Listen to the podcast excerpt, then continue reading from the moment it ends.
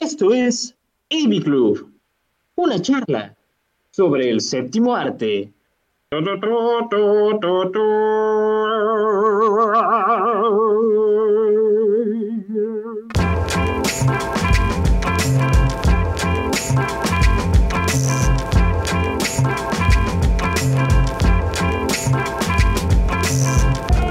Get the money like curls. They just trying to get a nut like squirrels in his mad world.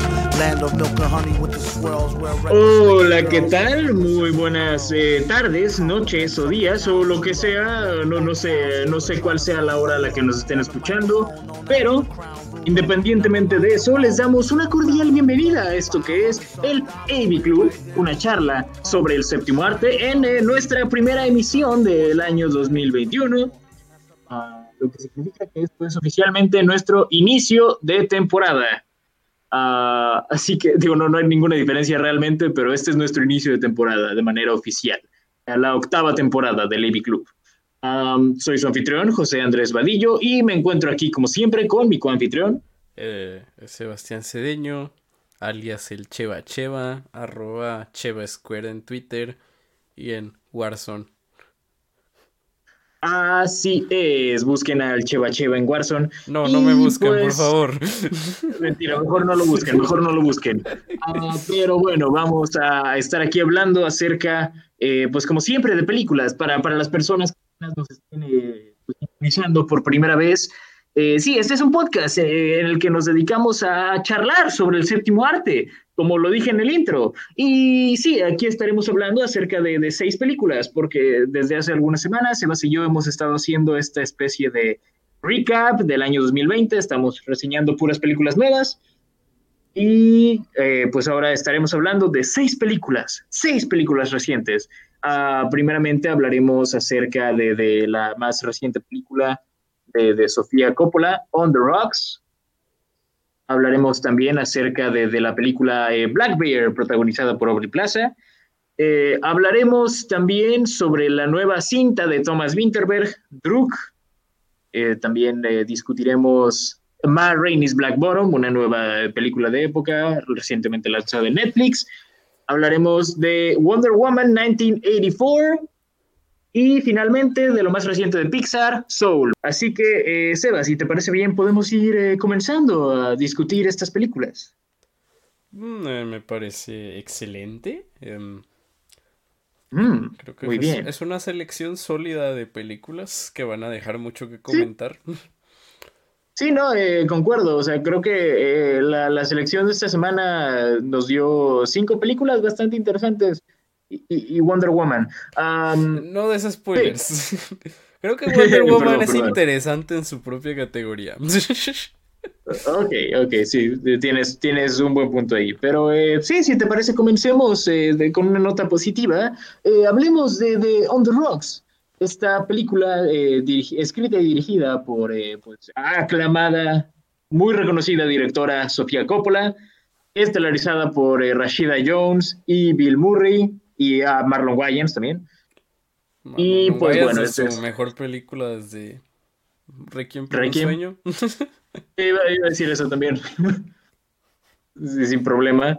Y pues bueno, ¿de qué, ¿de qué trata esta película? Pues bueno, eh, trata sobre pues, esta, pareja, eh, Laura y, Dean. Bueno, pues este, Laura, interpretada por Rashida Jones, empieza a sospechar que, su esposo eh, le está poniendo el cuerno Así que, pues sí, con, ayuda de su padre, Bill Murray, empieza a investigar eh, qué, es lo que, es lo que sucede. Bill Murray siendo un ex playboy.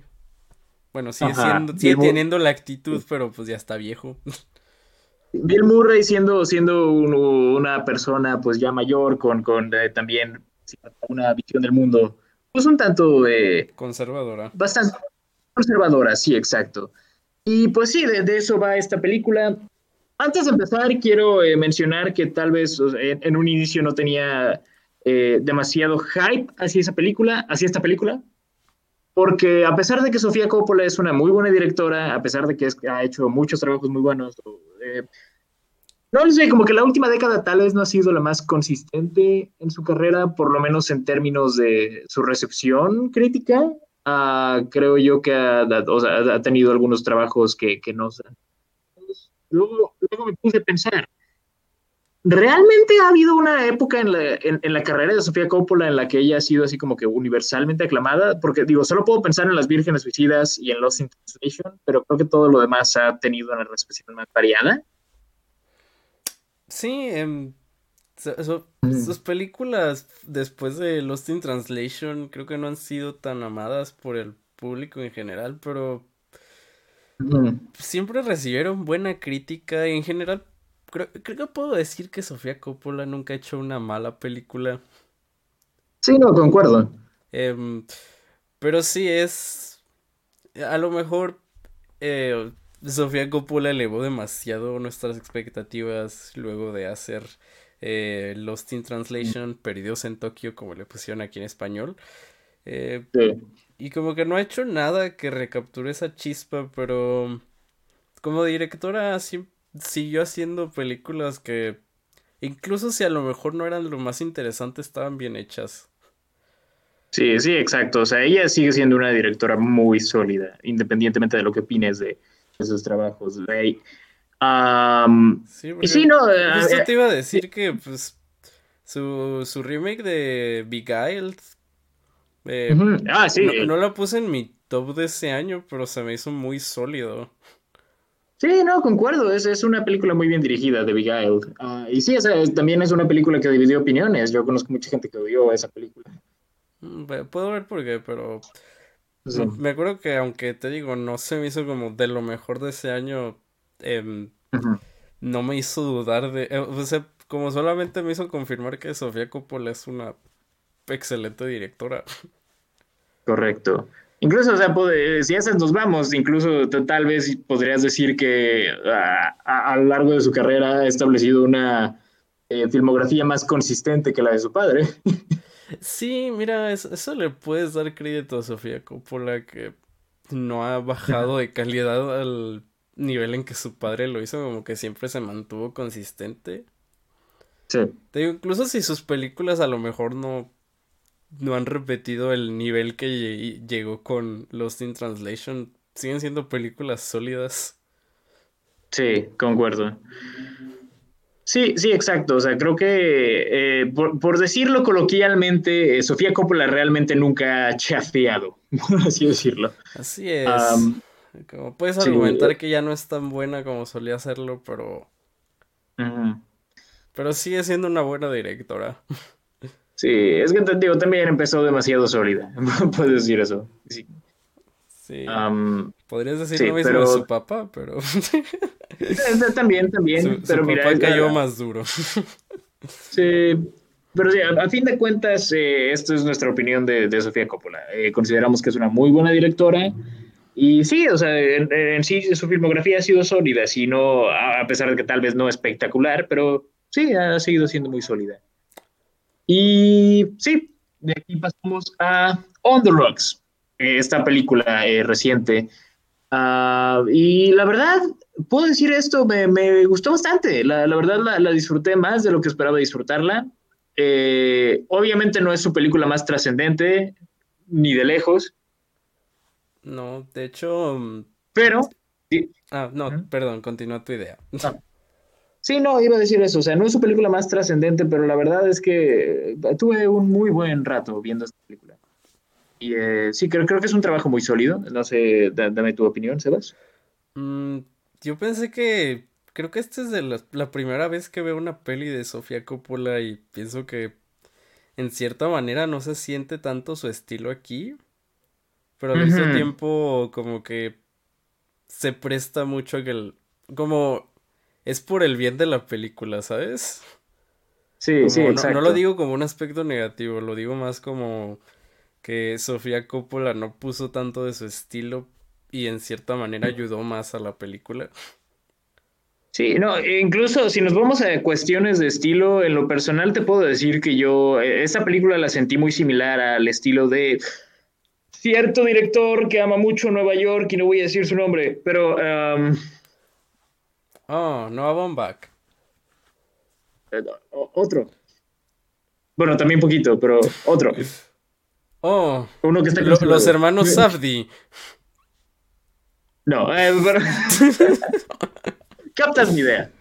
Sí, sí, sí, El, director que no debe ser nombrado, pero que le mama Nueva York. Exacto, e, ese director. O sea, es, un estilo muy similar. Sí tiene, tiene un estilo muy similar a las comedias de ese director. Y em, la verdad lo disfruté mucho. O sea, creo que ah, incluso, o sea, que si, si, si, la hubiera, si la hubiera hecho ese director, diría que es, de sus mejores películas en, décadas, porque uh, sí captura muy bien ese estilo, pues, esa, o esa vibra de Nueva York. Eh, creo que es, es, es otra de esas películas en las que Nueva York se convierte como en otro personaje más. Sí. Y sí, no, creo que... Sí, o sea, creo que, creo que es eso, o sea, creo que es también dependiendo de qué tanto eh, te guste como esa vibra que, que, te, que, te, va a gustar esta película. pero sí, sí, es, es, lo que considero. ¿Qué más podemos decir? Está Bill Murray aquí, esta es su tercera colaboración con Sofía Coppola, eh, obviamente después de Lost in Translation y después eh, hace, hace unos cinco años sacaron el especial navideño de A Very Murray Christmas. Yo nunca lo vi.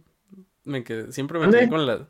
Yo nunca vi ese especial, aunque siempre me quedé con las ganas. Sí, no, yo, yo sigo sin verlo, honestamente. Sí, no sé por qué, lo peor es que dura una hora y está en Netflix. Exacto. Cabe mencionar que también Rashida Jones estuvo en ese especial. Ah. Y creo que Miley Cyrus. Ah, sí, Miley Cyrus también es lo que estoy viendo. Eh, pero bueno, sí, es, es la tercera colaboración entre Sofía Coppola y Bill Murray. Y mira, siempre que Sofía Coppola pone a Bill Murray en uno de sus proyectos, hay hype. Sí, siempre hay hype en esos casos. Digo, Bill Murray.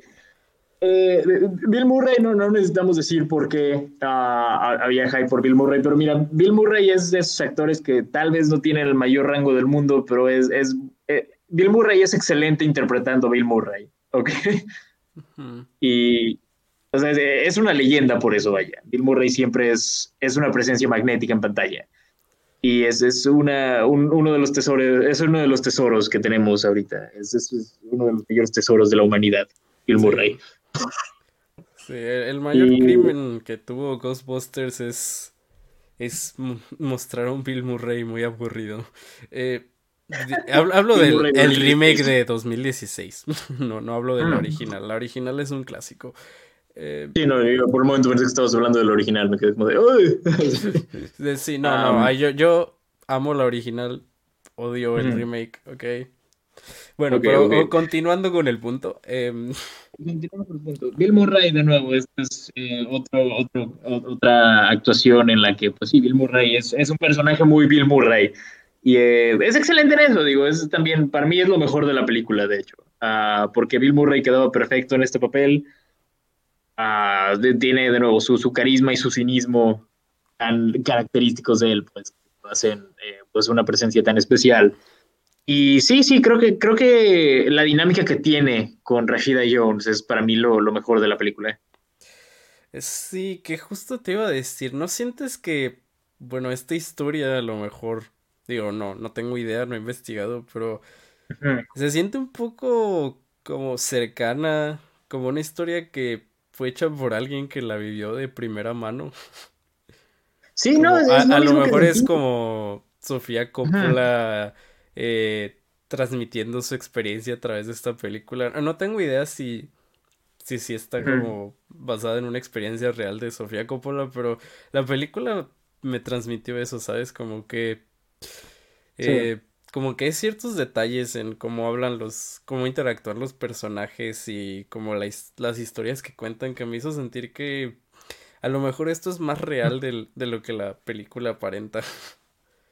Sí, no, este, también algo que quería comentar, sí se siente como una historia muy cercana a Sofía. Como tú dices, no, no sé bien si es algo real o no, pero sí, o sea, incluso lo puedes ver en la relación entre, entre el personaje de Rashida Jones y el de Bill Murray, eh, esta relación de padre e hija, pues que puedes verlo incluso en ciertos puntos como una especie de confrontación.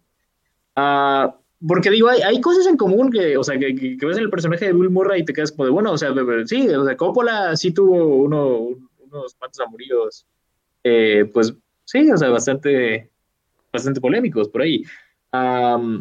sí. Digo, pues, estuvo... sí. Y pues mira, también eh, Sofía Coppola, que se hizo muy famosa por sus películas con temáticas muy feministas. Eh, no, no, me sorprendería que eh, pues su padre sea un conservador con ideas muy regresivas, digamos, y entonces también hayan tenido este tipo de conflictos. Sí, no, exacto, digo, hay, varias escenas que, que, que, son ellos dos conversando y te quedas pensando, bueno, es, es, es es posible que, que, Sofía y Francis Ford Coppola hayan tenido estas conversaciones en, algún punto, ¿sabes? inclusive si nos se sienten naturales y se sienten como pues como conversaciones interesantes, ¿sabes? Como incluso si si como que no nos no añaden un punto a la película como que te sirve para eh, eh, como por mero entretenimiento. Sí, sí, exacto. Esa es la cosa. Ajá, sí. ¿Qué digo? Sí, sí siento que añaden algo porque en cierta manera ves como esta relación de padre e hija, pero podría haber gente que dice que no tienen un punto esas conversaciones. Sí, o sea, podrías verlo, pero no, o sea, yo, yo creo que, exacto, o sea, todo es en servicio de la historia. Y de nuevo, eso funciona muy bien. Ya dije, la, para mí la, dinámica de Rashida Jones y, y Bill Murray, o sea, no solo pero no solo es entretenido, pero también creo que es lo que distingue a esta película de otro tipo de películas que manejan historias similares. Ah, sí, porque esta no tiene una historia que digas, oh, esto es algo nuevo que nunca he visto, como esta trama de pareja que piensa que su eh, pareja le engaña y con ayuda de un familiar eh, lo, lo, van a espiar, como no, no es algo nuevo. Eso es algo bastante común, pero e, ese como toque personal que le añade la película lo hace sentir diferente, más, más especial. Como que no lo hace sentir igual a todo lo que ya, ya se ha hecho. Sí, sí, exacto. Y sí, o sea, creo que también es una película que se siente muy cálida. Es, eh, es eso, pues, es una película que te, te toma, te toma y te abraza y te acurruca, ¿sabes? Es, sí, es, es, una película ideal para ver con un café en un día lluvioso. Algo entretenido, algo light. Sí, yo, la vi una, pues, en una mañanita con, no con un café, pero pues con un chocolatito caliente, estaba frío. Em, no había, no había nada de ruido. Esto está chill, esta película así te relaja. Sí, sí, exacto. Ah, ¿Qué más tenemos aquí? Tenemos a Marlon Wayans, eh, como tú dices, es su mejor película desde Requiem, muy posiblemente. Sí, a menos que cuentas el, el oso, el osito mandarina.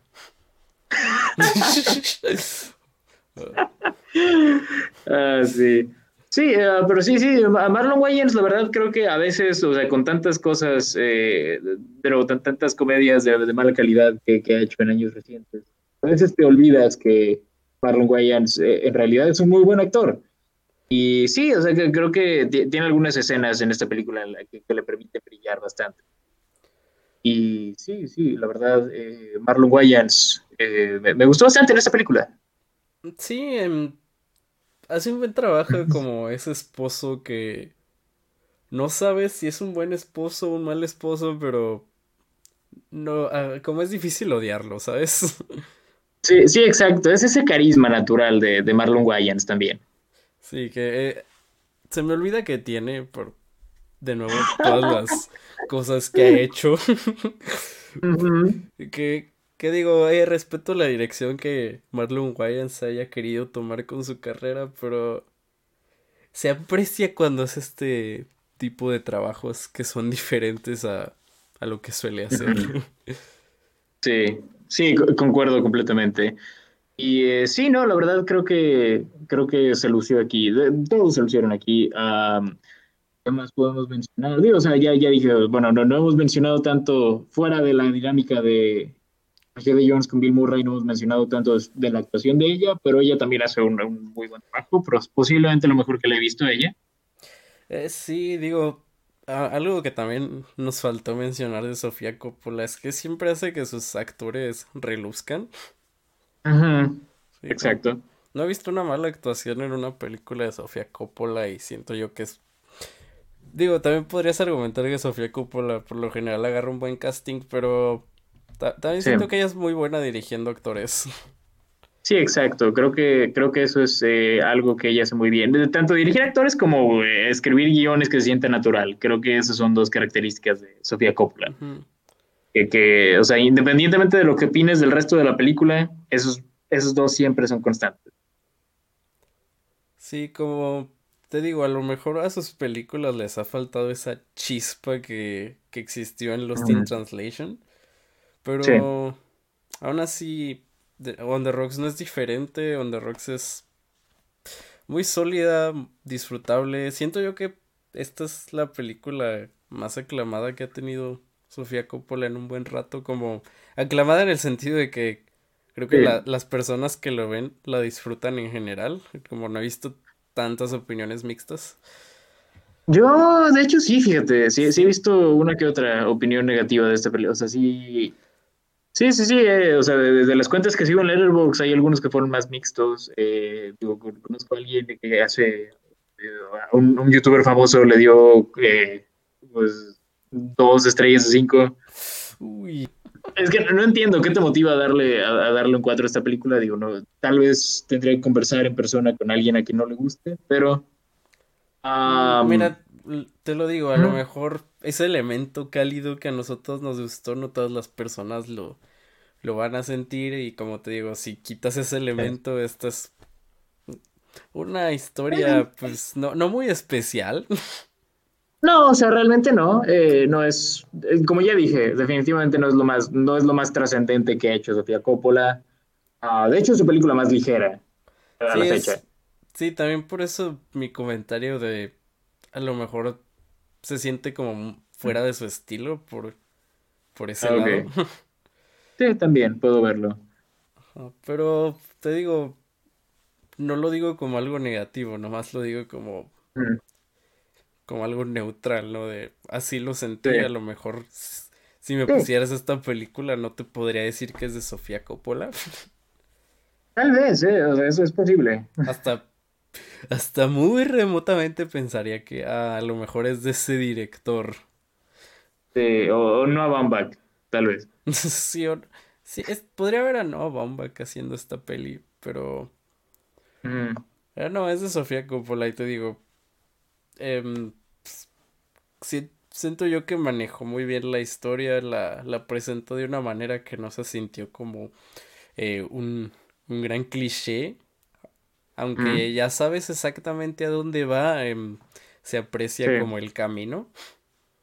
Sí, exacto. Es, una película que trata sobre el camino, no, no el destino. Así es. Em, sí, concuerdo. Ah, antes de terminar con esto, quiero mencionar también eh, la banda sonora de esta película fue hecha eh, por nada más y nada menos que la banda, la banda de indie pop Phoenix. Ah, eh, la música es muy buena. Sí, tiene, muy buena música, pero sí eh, me, sorprendió. O sea, sabía que habían sacado una canción para la película, pero no sabía que ellos estuvieron eh, a cargo de a cargo del soundtrack en sí. Y sí, no, o sea, habiendo visto la película sí se nota, o sea, sí, sí suena, sí suena un score de, de Phoenix. Sí, probablemente De, de, los mejores scores que vamos a discutir este Amy. Em, de no ser por un grupo de industrial que, vamos a discutir luego, pero... sí, de no ser por la película que discutiremos al final de este podcast, pero sí. Ah, pero sí, no, es, un muy buen score de nuevo, es una vibra muy... Si, si eres fan de Phoenix, vas a amar este score. Eso, eso, eso lo aseguro. sí, o sea, me gusta Phoenix, no diría que es de mis bandas favoritas, pero hicieron muy, muy buen trabajo. Eh, pero pues, sí, sí, sí. Sí, me, gustó bastante el score. Em, la cinematografía, como siempre, de Sofía Coppola no es. Sí. No, no decepciona. No decepciona. Eh, sí, no, igual la, edición pues está bastante bien lograda. En aspectos técnicos es una película muy bien lograda. Mm, y pues sí, creo que Eh, bueno, acabo de encontrar un dato curioso que, encontré de eh, cómo inició la relación de Sofía Coppola y Rashida Jones en cuanto a laboral, o sea, todo laboral, pues, no necesariamente laboral, pues, pero es algo que empezó antes de, que fue eh, cuando Sofía Coppola estaba, pues, haciendo el, el guion para, bueno, estaba como haciendo workshop del guion de Lost in Translation con, una, con alumnos de una clase de actuación. Rashida Jones era uno de esos estudiantes. Y en, ese workshop interpretó la parte de, o sea, de Charlotte, que, que, eventualmente sería eh, interpretada por Scarlett Johansson. Ah, pero sí, sí, de ahí. ¿Me estás diciendo que Scarlett Johansson hacía whitewashing desde, desde esa época?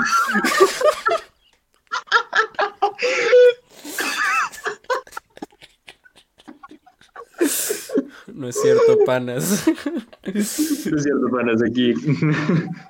Eh, aquí tenemos nuestras opiniones sobre Scarlett Johansson. Bueno, yo creo, yo, yo creo que recibe más hate del que se merece, pero...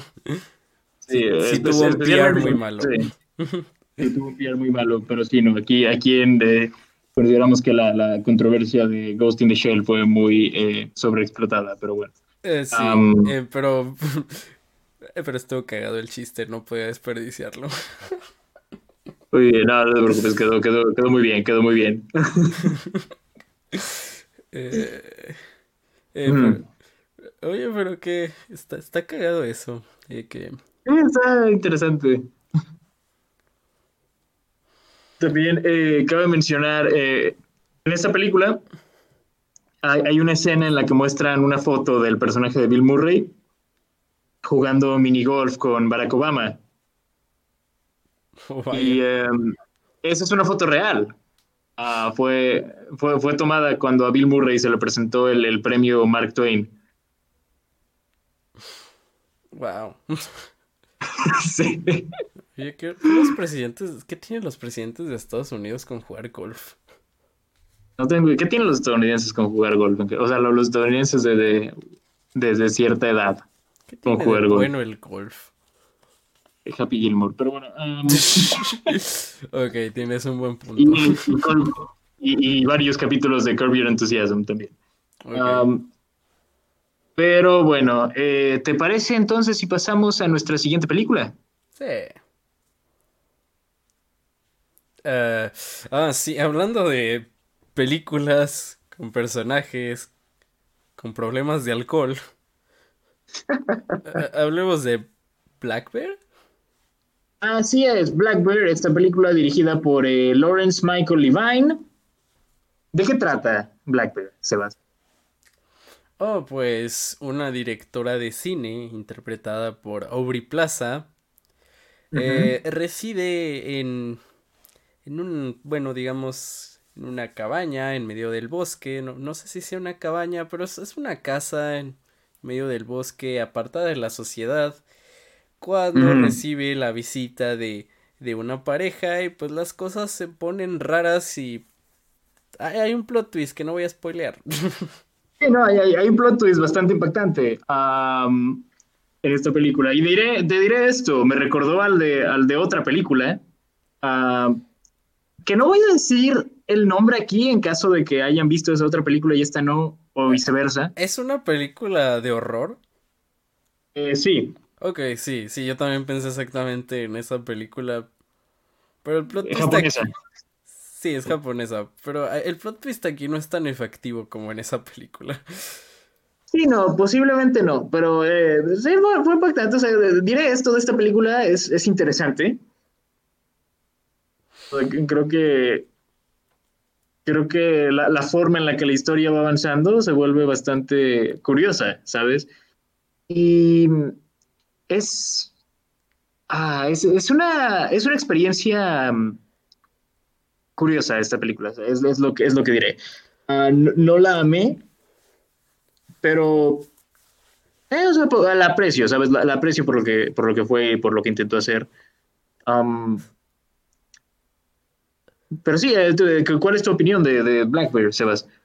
Mm, primero, eh, creo que la primera mitad era más interesante que la segunda mitad. Posiblemente, sí.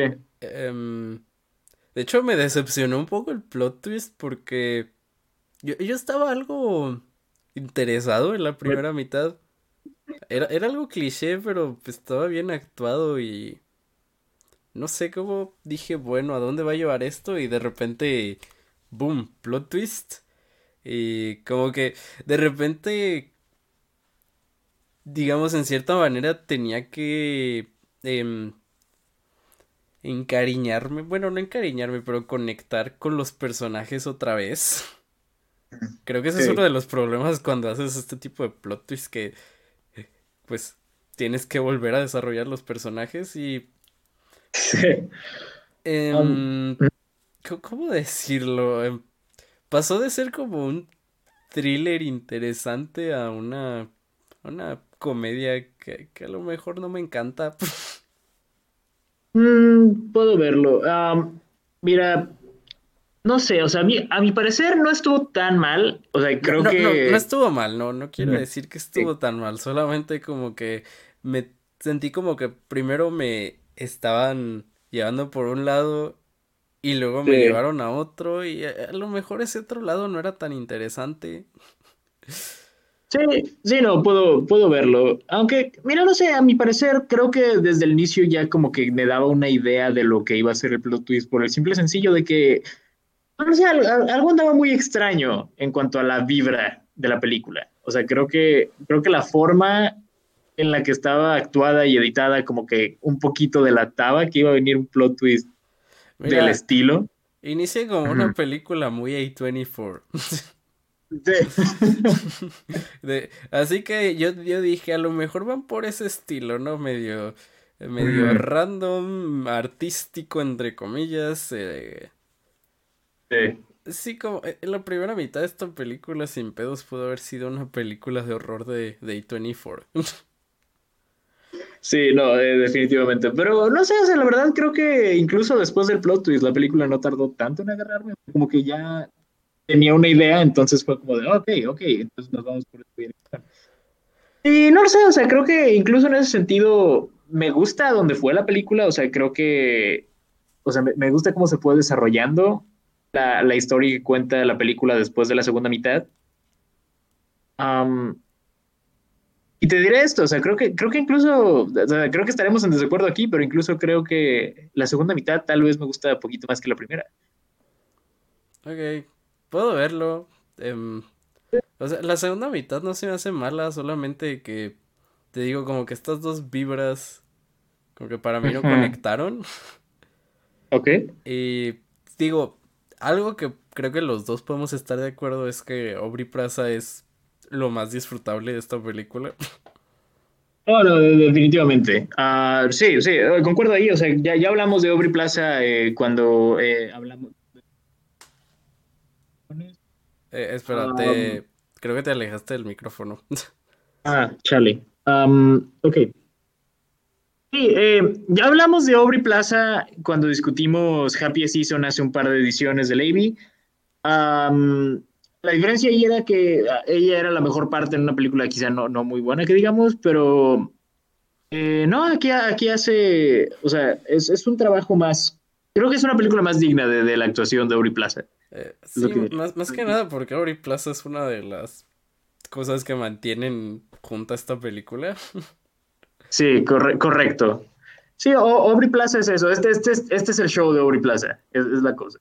Eh, o sea, esta, Aubrey Plaza definitivamente eh, carga con un, con un gran peso dentro de esta película. En el sentido de, que sí. Sí, ah, como, como, en el sentido de que. Eh, pues más que nada, porque como digo, como esta película tiene dos vibras diferentes, también la actuación de Aubrey Plaza tiene que tener dos vibras diferentes. Sí, sí, exacto. pero si puedes decir que Aubrey Plaza es como la, única constante en esta película, o sea, y esto lo digo literalmente en cuanto a la estructura de la historia. y sí, sí, o sea, definitivamente Aubrey Plaza, pues básicamente interpreta dos personajes diferentes, como lo ves. O sea, creo que hay, un giro muy radical en cuanto a la, interpretación de ella en la primera mitad y en la segunda. Y, lo hace de, de una muy buena manera. De hecho, estuve, estuve bastante impresionado con su actuación. Sí. Que si, si, su actuación no fuera tan buena, esta película se caería a pedazos. No, concuerdo definitivamente. O sea, si no fuera por, si no fuera por la presencia de Aubrey Plaza, tal vez no estaríamos eh, diciendo tantas cosas positivas de esta película, o por lo menos yo puedo, decir que, eh, pues sí, parte de mi disfrute viene de Aubrey Plaza.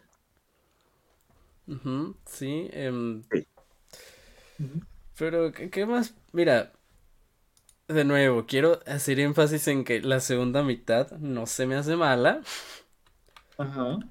Pero, no sé, como que en cierta manera siento yo que el plot twist que intenta hacer no es tan efectivo. tal vez no. Ajá, y a lo mejor por eso también como que se me hizo algo barato. Como de nuevo, no, quiero, no quiero como decir que sea malo, nomás no me encantó. Ajá está muchísimo mejor ejecutado en esa otra peli japonesa que no diremos el título. si, la han visto, saben de cuál hablamos, creo. bueno, si han visto esas dos películas, sabrán de cuál hablamos. Ajá. Si no, pues vean películas de horror japonesas y a lo mejor la, la encontrarán. ah, sí. Pero sí, o sea, sí concuerdo que tal vez el, giro pudo haber estado ejecutado de una manera que se sintiera más natural, eh, por así decirlo. Porque sí, o sea, si, nos ponemos a comparar esa otra película con esta, esa otra sí hizo un, mejor trabajo. O sea, sí, sí se sintió más como de acuerdo con lo que ya venía manejando la película. Mientras que aquí tal vez se siente un poquito más radical. Eh, bueno, hablando del avance que la película ya había tenido para ese punto. Mm, pero no lo sé, de, cualquier manera, incluso considerando eso, la verdad, o sea, sí, sí lo disfrutas, así fue, de todas formas, sí me, sí me quedé como de, oh, oh, vaya, oh. sí, y no sé, la verdad, pero te digo, no, no me mm. encanta. Y además de eso, o sea, creo que me gusta como el approach que toma la película en la segunda mitad. Creo que el, el trabajo de cámara en la segunda mitad tiene un estilo más como casi, casi documental, por así decirlo. Sí, eh, también la película cambia mucho en estilo, en... En cuanto... E, es, es que está cagado porque cambia de estilo. Tiene sentido dentro de la película que cambie de estilo, pero cambia en cuanto a trabajo de cámara, en cuanto a edición, incluso en cuanto a corrección de color. Sí, sí, cambia bastante.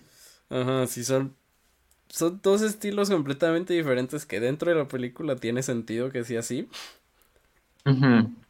Y sí, sí te, sí te diré esto, en el aspecto técnico sí es interesante, pero em, para mí estas dos partes no conectaron tan bien.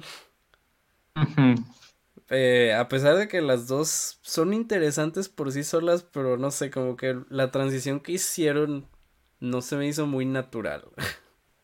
Sí, no, o sea, sí puedo, puedo entenderlo. De nuevo, ya, ya dije, es un, es un plot twist que se ha hecho de mejor manera. pero sí, sí, realmente, o sea, fuera de eso, la verdad sí la, sí la disfruto. Pero em, sí, no, o sea, sí concuerdo que pudieron haber trabajado esa, ese cambio eh, de manera más orgánica y hubiera funcionado bastante mejor. Sí, en, sí esta no es una mala película, solamente ese, ese cambio me hubiera gustado más. Mm.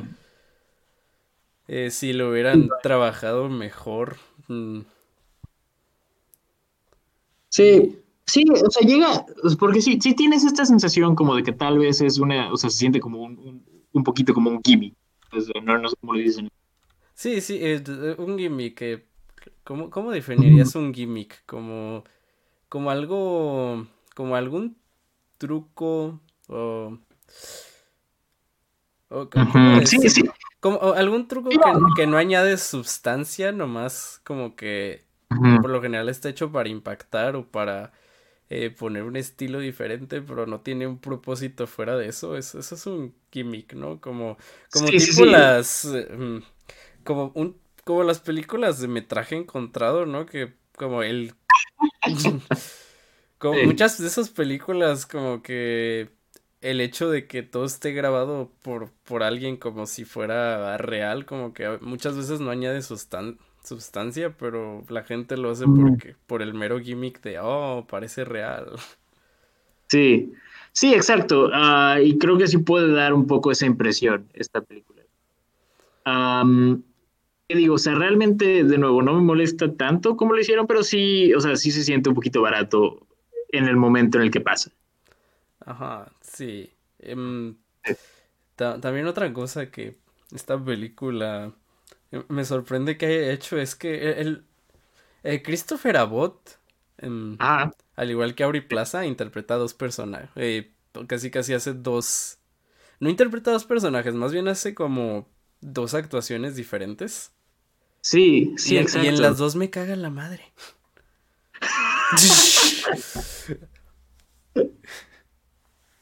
Sí, hace, hace muy buen trabajo Christopher Abbott siendo una persona muy detestable. en dos maneras muy distintas. En dos maneras diferentes, exacto. y, y Sara Gadón, em, no sé cómo esta película lo hizo, pero en, en sus ambas, en sus dos actuaciones, eh, se siente como muy en el fondo. Sí. que de nuevo es la intención también. Sí, es la intención, pero me sorprende que la película lo haya hecho de dos maneras distintas. Sí, sí, es, es algo que también me, me, parece muy curioso, pues también como ver esta especie de, ¿cómo decirlo? Pues sí, ver como este, esta especie de cambio de roles de una mitad a otra. Sí, como Sara Gadón nunca le roba el, el spotlight a, Auri Plaza. Nunca le roba el reflector. Eh, sí. Pero. Pero sí, estoy sorprendido de que e, esos tres actores en particular que tuvieron que hacer eh, dos actuaciones distintas, eh, en cierta manera transmitieron como la misma energía al final. eso, eso, lo digo como algo positivo, como... Ok sí, no, yo, sí, yo, yo, concuerdo, la verdad, sí se me hizo, eh, pues sí, fue, fue un trabajo muy interesante en ese aspecto, pues, de la, manera en la que los actores eh, funcionaron de ciertas maneras y de nuevo, o sea, sus personajes, pues, como cambiaron de una parte a otra. Sí. Pero sí, sí, sí, o sea, en, en, lo personal creo que es una película interesante, tal vez se pudo haber hecho mejor, pero la verdad la disfruté bastante. Sí. Sí, mira, yo la consideraría. Tengo más aspectos positivos hasta esta película que negativos. Eh, solamente es eso como. No me convenció mucho el plot twist, pero te digo, las, las dos partes en sí son interesantes y tienen unas muy buenas actuaciones, especialmente de Aubrey Plaza. Ah, en un nivel técnico son interesantes, sí, como... Creo que al final lo que Mm, hace que no me encante esta película sea la ejecución de ese plot twist. Pero sí, no, no, la llamaría una mala película de, ni de lejos. De hecho, probablemente termine dándole una, un rating positivo. Oh, nice. sí, de hecho nunca pensé darle uno negativo, ¿sabes? O sea, si, estaba decidido en darle uno positivo, nomás quería comenzar aclarando que ese aspecto no me encantó. Sí, sí, no, exacto. Y sí, no, estoy, estoy de acuerdo, o sea, puede, puedo verlo también. Eh, pero bueno, ¿hay algo más que quieras mencionar sobre esta película? Um, eh, no, creo que no. Em, ¿Mm? Sí, no, bueno. Eh, bueno, em, esta es otra de esas películas en que em, Aubrey Plaza como que está diseñado para robar parejas, ¿sí o no? creo, que, creo que es un typecast muy eh, curioso el de Uri Plaza en ese aspecto. Sí. Lo peor es que, o sea, viendo las películas en que la ponen, me convence. sí. Pero bueno, ah, también, bueno, un pequeño dato que voy a mencionar que encontré es que eh, esta película em, recibió eh, una ¿cómo se dice? Pues una, un sello verde dorado de, de la Asociación eh, Ambiental de Medios por haber eh, sido filmada en una casa cuya electricidad, o sea, que, que, funciona con energía solar, baterías y un generador de diésel. Órale. Así es, pequeño, pequeño dato curioso de la producción de esta película que acabo de encontrar. Oye, entonces ahora vamos a hacer películas sustentables. Parece ser que sí. Eh, ¿Quieres ser innovador en el nuevo género que le llamaré ecocine? Aló. No sé, no sé, ese sueno, ese, eh, ah, ese término me suena que ya existe, pero. No me importa, ya lo vamos a redefinir. Excelente. Y pues bueno, yo la verdad creo que no tengo tampoco gran cosa que decir fuera de lo que ya dije. Creo que es un trabajo interesante. es, que ah. podríamos entrar a más a detalle, pero es que ese plot twist no, nos deja ir más allá, pero esta película sí da más que comentar. Sí, da, más cosas que comentar, pero sí, de nuevo, o sea, aquí estas discusiones que son sin spoilers, eh, Sí, no, a veces, a veces sí nos, nos, nos dejan eh, parados en una esquina, pero, pero sí, sí, eso es, lo que tenemos que, o sea, uh, sin, sin dar spoilers, esta es nuestra discusión de esta película. si algún día nos hacemos un Patreon, podríamos discutirla con spoilers. Eh, creo que más nos donaría mi madre. Y la mía, posiblemente. Y Roberto. Y Roberto, el buen Roberto. Pero bueno, ¿te parece si entonces pasamos a nuestra siguiente película? Así es. Creo que la transición ya te la sabes. Ok, dale, dale. Hablando de películas con actores que tuvieron que fingir estado de ebriedad y lo hicieron muy bien. Hablemos de Druk. Correcto. Eh, Druk, esta es la, nueva película del aclamado director danés Thomas Winterberg, a quien ya hemos discutido en este podcast cuando hablamos de este hace unos meses. También eh, dirigió la muy aclamada película eh, La Casa. Y pues sí, este es, este es su más reciente trabajo. Y bueno, ¿de qué trata esta película? Pues trata acerca de un grupo de profesores que descubren, pues básicamente una, una especie de no sé, pues como una especie de modo de vida de, que, consiste en mantener un de ebriedad eh, constante, eh, un 0.05% eh, de alcohol en la sangre, Y pues sí, empiezan a hacer como este, este experimento de tratar de ver pues cómo, cómo funcionan sus vidas teniendo teniendo este nivel de alcohol y varias cosas suceden. Es, eh, sí, varias cosas suceden. Es una película bastante impactante, como es de esperarse de este director, Thomas Winterberg. Pero bueno, eh, Sebas, ¿qué opinas acerca de esta película? Puedo decirte que esta es la película más ligera que he visto de Thomas Winterberg. sí, definitivamente. Y, o sea, no, no digo que sea una película súper ligera, o sea, sí tiene cosas heavy por ahí, pero sí, no, o sea, en, cuanto al mood, eh, tiene un mood muy cómico, ah, es lo que diré. Y, sí, esta película es más comedia que nada. Sí, sí, exacto. O sea, de, las tres que, de las tres que he visto de Thomas Winterberg, eh, admito que se lo he visto de Thomas Winterberg, pero de las tres que he visto de él, esta es, definitivamente la más cómica que he visto. creo que. Mira, si, si tus películas son eh, em, ¿Cómo se llama? Eh, eh Festen, ¿no? La... Ah. Y, y, tu otra película es, es Yachten. que digo, no quiero spoilear Festen, pero Yachten se trata de, de un profesor que es acusado falsamente de, de abusar de una de sus alumnas. Creo que Duruk es su película más ligera por mucho. Sí, en cuanto a temática, o sea, sí. Ah, incluso, o sea, te, digo, o sea, en cuanto al. O sea, puedo ver audiencias malinterpretando esta película. Ah, en ese sentido, en cuanto a, de nuevo, al, tipo de historia que maneja, creo que puedes verlo como el equivalente fílmico a, a Screaming Pools de Kendrick Lamar. ok, esa es una comparación muy rara, pero.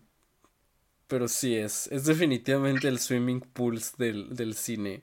Como. En el sentido. Sí. ¿Ah? Miren, si no han escuchado Swimming Pools de Kendrick Lamar, em, la gente piensa que es un, digamos, un himno a, a beber. Ajá, exacto. Ah, pero si, si escuchas la letra es Kendrick hablando de cómo el alcohol arruina, arruina vidas. Sí. eh, eh Druk es algo parecido, es, es una tipo comedia, ves a los, a los personajes divirtiéndose mientras beben, pero pero pues beber también lleva consecuencias. Y esta película obviamente te muestra las consecuencias, pero... Pero como que los eventos en esta película pueden parecer como que al final su mensaje es diferente. Pero no. Sí, sí. Esta, esta película es, podrías decir que es eh, antialcoholismo. Sí, sí, no, exacto. O sea, no es una película que promueva el alcoholismo para nada. Eh, especialmente si pues te pones a, ver los detalles de la, de la producción de, esta película. o sea, realmente, bueno, ya, ya entraré más en eso un poquito más adelante. Pero lo que sí diré es que lo que hace muy bien esta película es eh, capturar toda esta cultura del, del alcohol. O sea, creo que es algo que hacen muy bien, pues, esta representación de, la manera también en la que el alcohol está tan presente en cuanto a los jóvenes, pues. Y sí, o sea, el, alcohol como, sí, como, como una herramienta social, por así decirlo también. creo que más que nada es eso, o sea, creo que, y esto lo digo yo, o sea, persona que no, que no toma, o sea, yo, yo no tomo para nada creo que no, lo ha hecho después de ese infame día. Sí, después de un día en el que consumí varios jelly shots por accidente. Yo no sabía que tenían alcohol, gente. Pero. Eh, em, él, en su defensa, él estaba hambriento. Yo estaba muy hambriento. Pero eh, sí, eh, más bien de, con sed, tenías mucha sed. tenía sed, no había agua porque era una fiesta con gente alcohólica. Exacto. pero eh, sí, sí, sí, o sea, creo que, o sea, yo como alguien que no toma puedo decir que de lo que he observado de la cultura del alcohol, esta película lo captura muy bien, no, no, es, no es ese tipo de cosas que te hacen decir, ah, ok, boomer. No, para nada. Eh, mm. sí, mira, esta película no es pesimista en cuanto a su presentación para nada. No. E, esa es otra de las razones por la cual la gente puede pensar que su, mensaje es diferente. Eh, sí, de hecho te presenta como muchas como de estas competencias absurdas que tienen los universitarios. Mm. Eh, bueno, no, universitarios, gente de prepa, más bien que, digo, se, pone mucho peor en la universidad, déjenme decírselos. Sí, claro, si, si alguien aquí lo está escuchando y va en prepa, eh, sí, no, todas, las cosas se ponen más salvajes en la universidad, pero Ajá, sí, porque pues estás con un buen de foráneos y ellos pues viven como si no hubiera un mañana. Eh... Sí. pero sí, sí, no, em, concuerdo, o sea, sí, o sea, creo que toda esta cultura está muy bien representada. Incluso puedo ver también, o sea, gente viendo esta película y al final diciendo, ah, quiero intentar el experimento, lo cual no recomiendo, o sea, si has visto la película, no, no veo por qué querrías hacerlo, pero puedo ver gente. Sí. Puedo. Mm. Sí, mira, puedo ver gente que, que vive así, no por un experimento. sí, también, también. Sí. Pero esta película definitivamente te va mostrando que, mira, lo quieres o no, el alcohol es, es una droga. Sí, no, el, alcohol es adictivo. Ajá, y de nuevo. tengo gente que Mira, conozco gente que usa argumento de que no, es que el, alcohol en sí no es adictivo, ¿no? Te vuelves adicto a estar ebrio. Que, que al final de cuentas, ¿qué es lo que te pone ebrio? O sea, ¿cuál es la diferencia realmente? Sí, sí, ¿cuál es la diferencia, no? Pero bueno, eh, el punto es que esta película es, es muy divertida, no lo voy a negar. Tiene sus momentos oscuros, claro que sí. Em, Especialmente hacia el final. Sí, ahora, esta es, esta es una cosa que me encanta de este... Que, siento que no encontrarías en, en un cine más, eh, digamos, estadounidense. Y es los cambios de tono que puede hacer Thomas Winterberg en cuanto a, no sé, tienes esto, esta comedia básicamente y de repente tienes un momento muy serio y no se siente como un, como un, digamos, no, no rompe el, el flujo, el, el tono de la película, ¿sabes? Solamente se siente muy bien incrustado dentro de esta y digo, también hay que decirlo, eh, eh, Max Mikkelsen eh, es un excelente actor. Me convenció muy bien de que estaba pedo. Em, de mm. hecho, hubo varias escenas en esta película en que dije, damn, Matt Mikkelsen es acróbata, ¿o qué? Pero...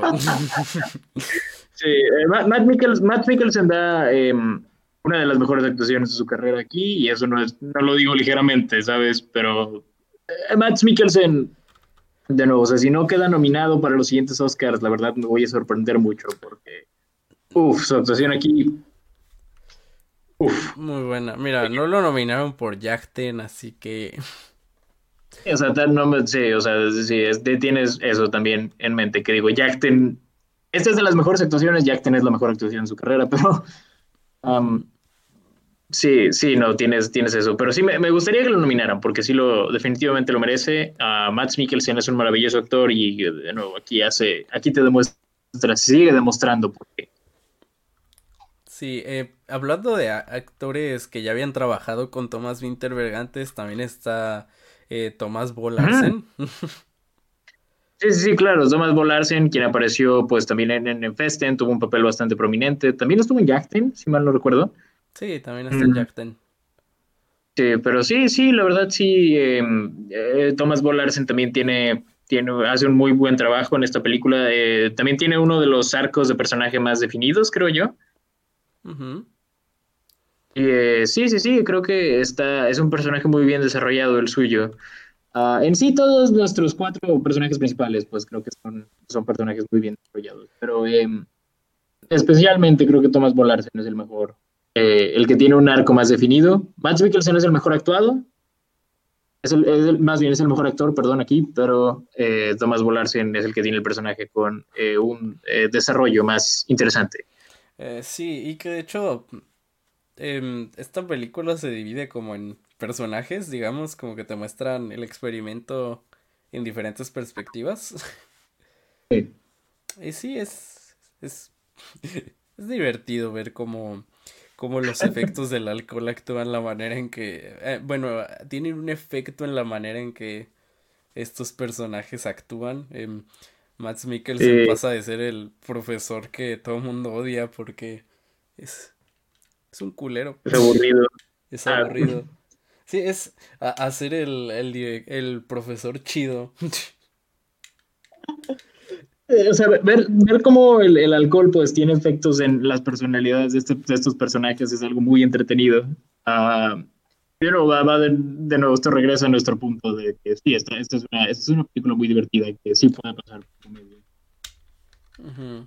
Sí, pero de nuevo, esta película luego va a momentos oscuros que te recuerdan que esta, es, esta no es una película que esté alentando estas conductas. No, no, en definitiva no. O sea, sí es, es, algo, es algo más. Hay un mensaje en esta película. Definitivamente hay un mensaje. Sí, mira. Puedo, ver por qué. Hasta esta película establece que hay, que hay como una diferencia entre beber responsablemente y el alcoholismo, ¿sabes? Sí, sí, exacto. Como. Sí, pues sí. ¿Mm? Como de nuevo, todo, todo es bueno, pero no en exceso. bueno, mientras no es Nada es bueno en exceso, más bien. Correcto. Sí, no, o sea, es, más que nada eso, es un retrato de los excesos. Y, o sea, puedo, de nuevo, por el tono, puedo ver por qué gente, o sea, por qué habría gente, pues, que podría no captar el mensaje de la película, pero em, sí, yo creo que en sí la cinta hace un muy buen trabajo transmitiéndolo. Mira, hay veces en que los mensajes, si no son, si no están en tu cara, la gente no los capta. Exacto. Eh, es algo que aprendí de, de, esta semana sobre lo que la gente opina en general de Midsommar. Miren, eh, voy a hacer una pausa nomás para decir, ok, si, si crees que el novio en Midsommar es malo y no un culto uh -huh. de supremacistas blancos, no, no viste bien Midsommar. Exacto. Sí.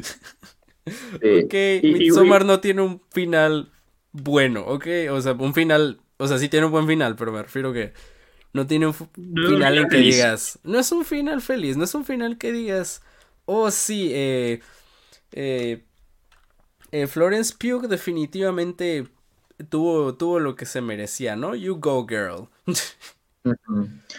Sí, es, digo, es también como, como la gente que ve Gone Girl y, y dice que, o sea, que, que, esta Amy estaba completamente en lo correcto, es como de...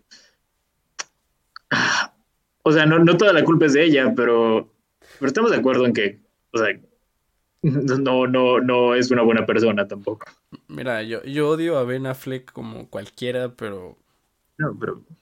Pero, pero como, eh, eh, Amy fi fingió que, que, que, la violaron porque no le prestaron mucha atención. Eso, eso...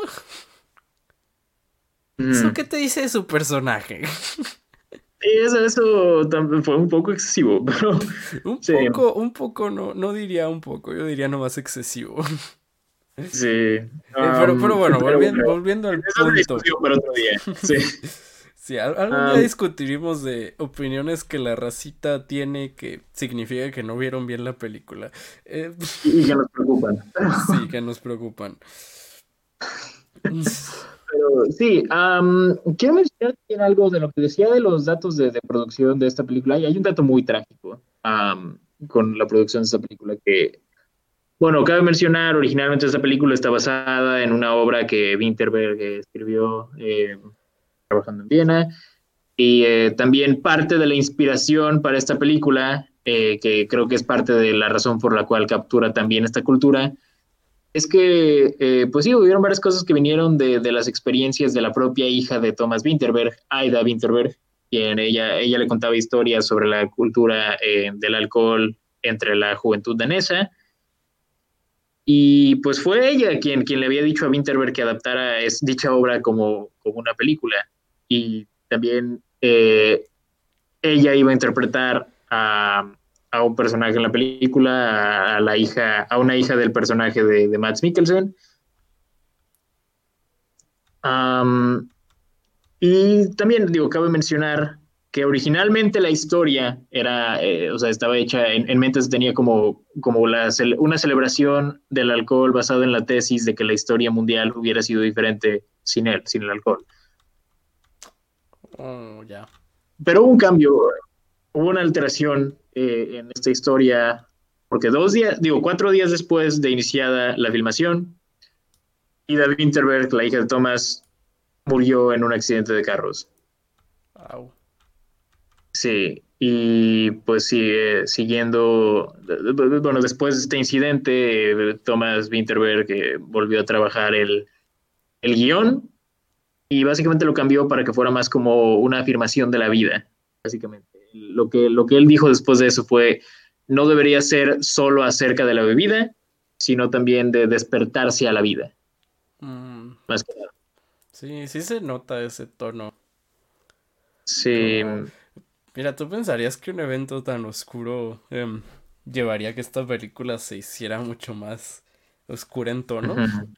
sobre, sí. sobre todo porque Thomas Winterberg no es un director extraño a ese tipo de temáticas.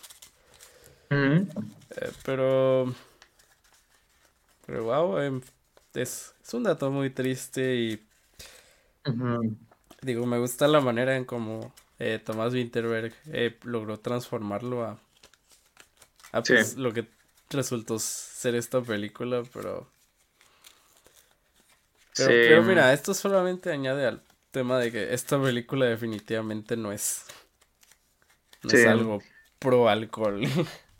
Sí, de hecho, o sea, que, bueno, tengo entendido que también parte del el accidente de carro en el que estuvo involucrada la hija, o sea, fue más que el, el, el otro conductor estaba en su celular o algo así, no sé. Pero... Ah, no, yo no pensaba, bueno, me imaginé sí. que o sea, no pudo haber estado relacionada con el alcohol, pero me refiero a lo que dijo Thomas Winterberg, ¿no?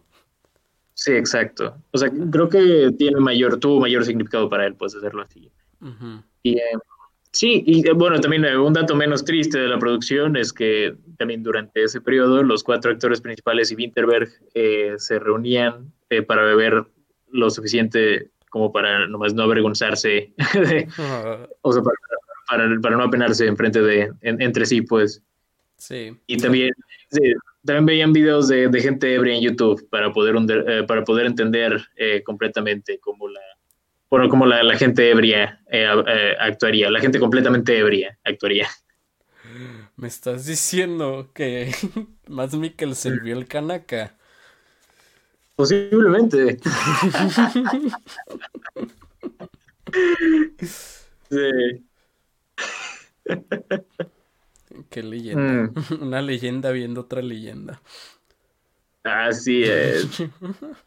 Y pues sí, eh, ¿qué más iba a decir de esto? Pues sí, o sea, creo que es, lo que tengo por, por decir. No, no tengo, eh, algo que te iba a preguntar, eh, ¿esta película es Dogma 95 o no? Porque...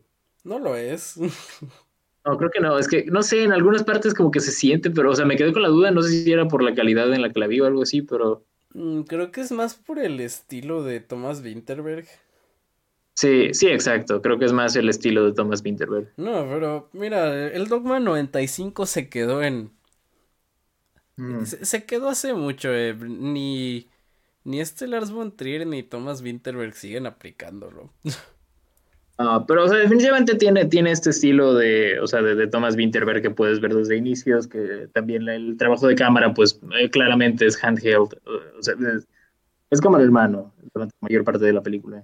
Sí, porque piensa incluso al final, em, pues, la, la, canción que ponen está... Ah, cierto. Está editada, ¿sabes? No está... Sí, está superimpuesta, sí, también está eso. Ajá, sí, entonces no, no es Digo, sé que Thomas Winterberg tampoco es alguien que respetaba mucho su Dogma 95. Nadie nunca respetó el Dogma 95. Es también algo que hay que mencionar. Sí, nadie nunca lo respetó, pero mínimo lo intentaban. Aquí no, creo que lo hayan hecho así. Sí, no, que digo, también están estas secuencias en las que ves a Matt Mikkelsen poniéndose como esta, ¿cómo dice? Pues haciendo la prueba pues del alcohol, la, del, la del aliento y eh, te muestran como este gráfico en pantalla del nivel de alcohol subiendo. Ah, no, ah. mencionamos ahí los, los gráficos y mm. textos en esta película están cool.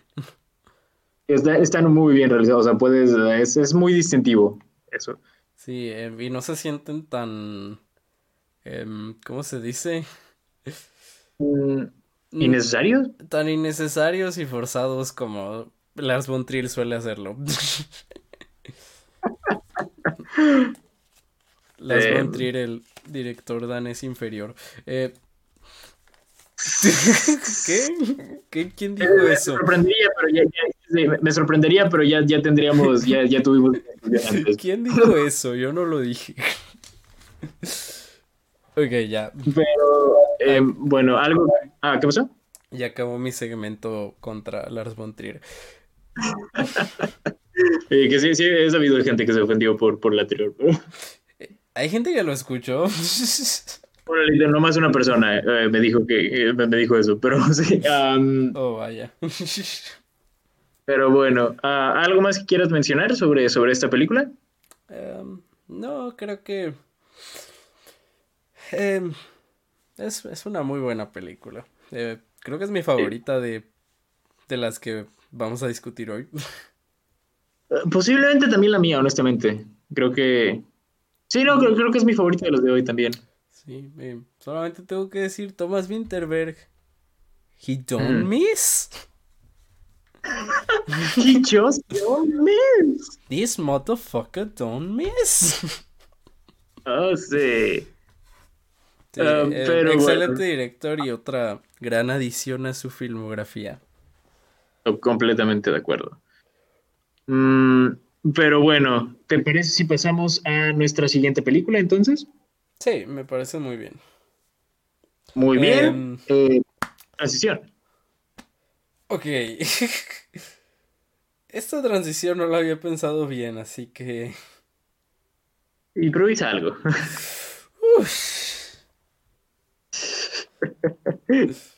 Aguanta, ¿Cuál, es la siguiente película? Marraine's Black Bottom. Oh, sí, es cierto. Ok. Uf. Um... Oh, no. Oh, hablando de películas sobre personajes que no pueden, que, que se rehusan a hacer algo si no les traen una bebida.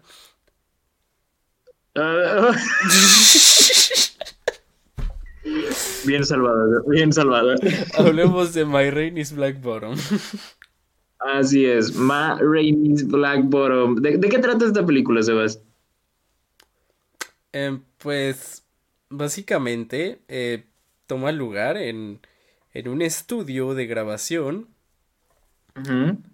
donde em, quieren grabar una versión de estudio de Marraine's Black Bottom. Y pues básicamente es una obra de teatro en que primero una banda ensaya esperando a que llegue Marraine y luego cuando llegue Marraine pues hay, hay tensión. Bueno, hay tensión desde un inicio, pero... Sí. hace presencia. Exacto. Sí, eh, como tú dices, esta película está basada en una obra de teatro y eh, si no lo sabías antes de ver la película, durante, mientras ves la película te darás cuenta. Sí, cuando digas, oye, espera, no ha cambiado de locación como por media hora. Sí, uh, cabe mencionar, de hecho, o sea, aparte, o sea, esta película, eh, uno de los, o sea, está producida por Denzel Washington, que de hecho originalmente el proyecto se anunció o sea, e, e, en conjunto con uh, la película Fences también. Sí, que... Eh, y era para... Dale. Sí, que esta película también está inspirada en una, en una obra escrita por August Wilson, que también escribió Fences. Fences. Sí. Ah, y de hecho fue, fue anunciada, de, las dos habían sido anunciadas en 2013 como parte de, de un eh, trato de 10 películas que Denzel hizo con HBO. Pero bueno, eventualmente, eventualmente la adaptación se movió a, Netflix y pues sí, hemos aquí. Así es, hemos aquí viendo Marines Black Bottom, en la última película de, de Chadwick Boseman, que ya, que ya habíamos discutido aquí antes en el AV Club por eh, en Querono. Sí, cuando hablamos de Get Up, uh, sí, eh, Chadwick Boseman, un eh, muy buen actor, también eh, un, actor con mucha, mucha significancia cultural, pues, en, años recientes. y digo esto de nuevo, antes de su muerte, digo, Black Panther es, pues, todo un icono cultural para la comunidad afroamericana. Y, pues sí, diré, diré esto, esta es su mejor actuación eh, o sea, ni, siquiera lo dudo. Esta es la mejor actuación que Chadwick Boseman, eh, que Chadwick Boseman dio en su carrera. Incluso, o sea, sea ahorita tengo, tengo la certeza de que le darán el Oscar póstumo por esto, pero incluso si Chadwick siguiera con nosotros, creo que lo merecería mucho, porque sí. Uf, uf. La actuación de Chadwick Boseman en esta película es eh, fenomenal. Sí, incluso Mira, te diré esto, Chadwick Boseman es... Su actuación le añade muchas capas a este personaje que de por sí es un personaje complicado. Ahora, no, no, es un... La cosa con que no deben esperar de este personaje es que sea agradable o que te caiga bien. No. No, pero definitivamente es un personaje con varias dimensiones y Chadwick Boseman las sabe transmitir todas. Exacto, eh, sí, eh, estoy completamente de acuerdo. También hay, hay muchos momentos, tiene, varios momentos pues en los que su personaje da estos monólogos referente a, referentes a su vida, a las experiencias que ha vivido, también a la, a la manera pues en la que su familia ha sufrido a causa del hombre blanco. Vaya, y pues sí, o sea, todo, todo esto, este tema pues referente al racismo. y esas escenas, wow, o sea, son, son monólogos muy fuertes, o sea, o sea no, no lo digo solamente por el hecho de ser tu clásico monólogo de Oscar y así, pero sí, Chadwick Boseman se luce bastante en esas escenas. Ah, es simplemente cautivador, pues prácticamente hipnótico, puedo decirlo. Sí, pues.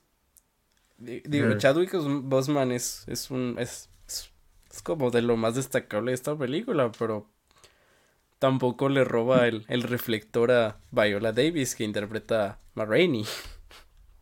Sí, Viola Davis también hace un maravilloso trabajo. Digo, Viola Davis ya todos sabíamos que es, una maravillosa actriz.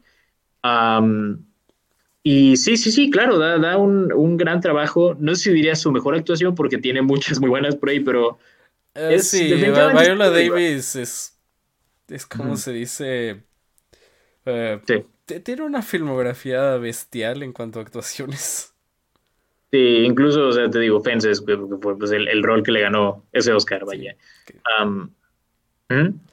Sí, que de, nuevo, como esta película está basada en una obra de teatro, obviamente todo, bueno, casi todo el peso va a recaer en las actuaciones, por el hecho de que hay muchos monólogos y como todo toma lugar en una, en, bueno, en locaciones muy limitadas. sí, sí, exacto. Incluso la dirección, te diré esto, me gustó más que en Fences. Sí, eh, puedo verlo, también lo puedo entender. sí, miren, para los que no, sepan mi opinión en Fences, em, no soy muy fan de Fences. Mm, a, mí me gusta un poquito más que es lo que diré. Sí, la encontré, no, no quiero decir mediocre, pero fuera de las actuaciones como que no veía nada que sacarle. Em, o sea, siendo completamente honestos, mira, a lo mejor si la veo hoy en día mi, mi opinión sea diferente porque, siendo sincero, mi opinión sí ha cambiado bastante en, pues ya casi van a ser cuatro años, pero... Sí, de hecho, ya casi van a ser cinco. Ah, no, sí, cuatro, perdón, cuatro, perdón. Sí, bueno, es que salió como, pues es de 2016, pero salió a inicios de 2017. Eh, el punto es que Mira, a lo mejor mi opinión sobre Fences cambia, a lo mejor no fui muy justo en esa época, pero te diré esto, e, esta película, siento yo que eh, George C. Wolf eh, tiene como una dirección más interesante que Denzel Washington. Sí, no, ahí, concuerdo, digo, también tiene, tiene que ver el hecho de que Denzel no había dirigido Bueno, no sé, ¿Fences fue la primera película dirigida por Denzel o había algo? No, ya había dirigido dos antes. Ah, cierto, cierto. Pero digo, de cualquier forma, de cualquier forma, George Wolf es alguien que tiene más experiencia dirigiendo, no solo en cine, sino que también teatro. Tiene, mucha experiencia dirigiendo teatro, George Wolf. Sí, de hecho, justo te iba a decir, creo que su experiencia en cine no se ve muy prometedora.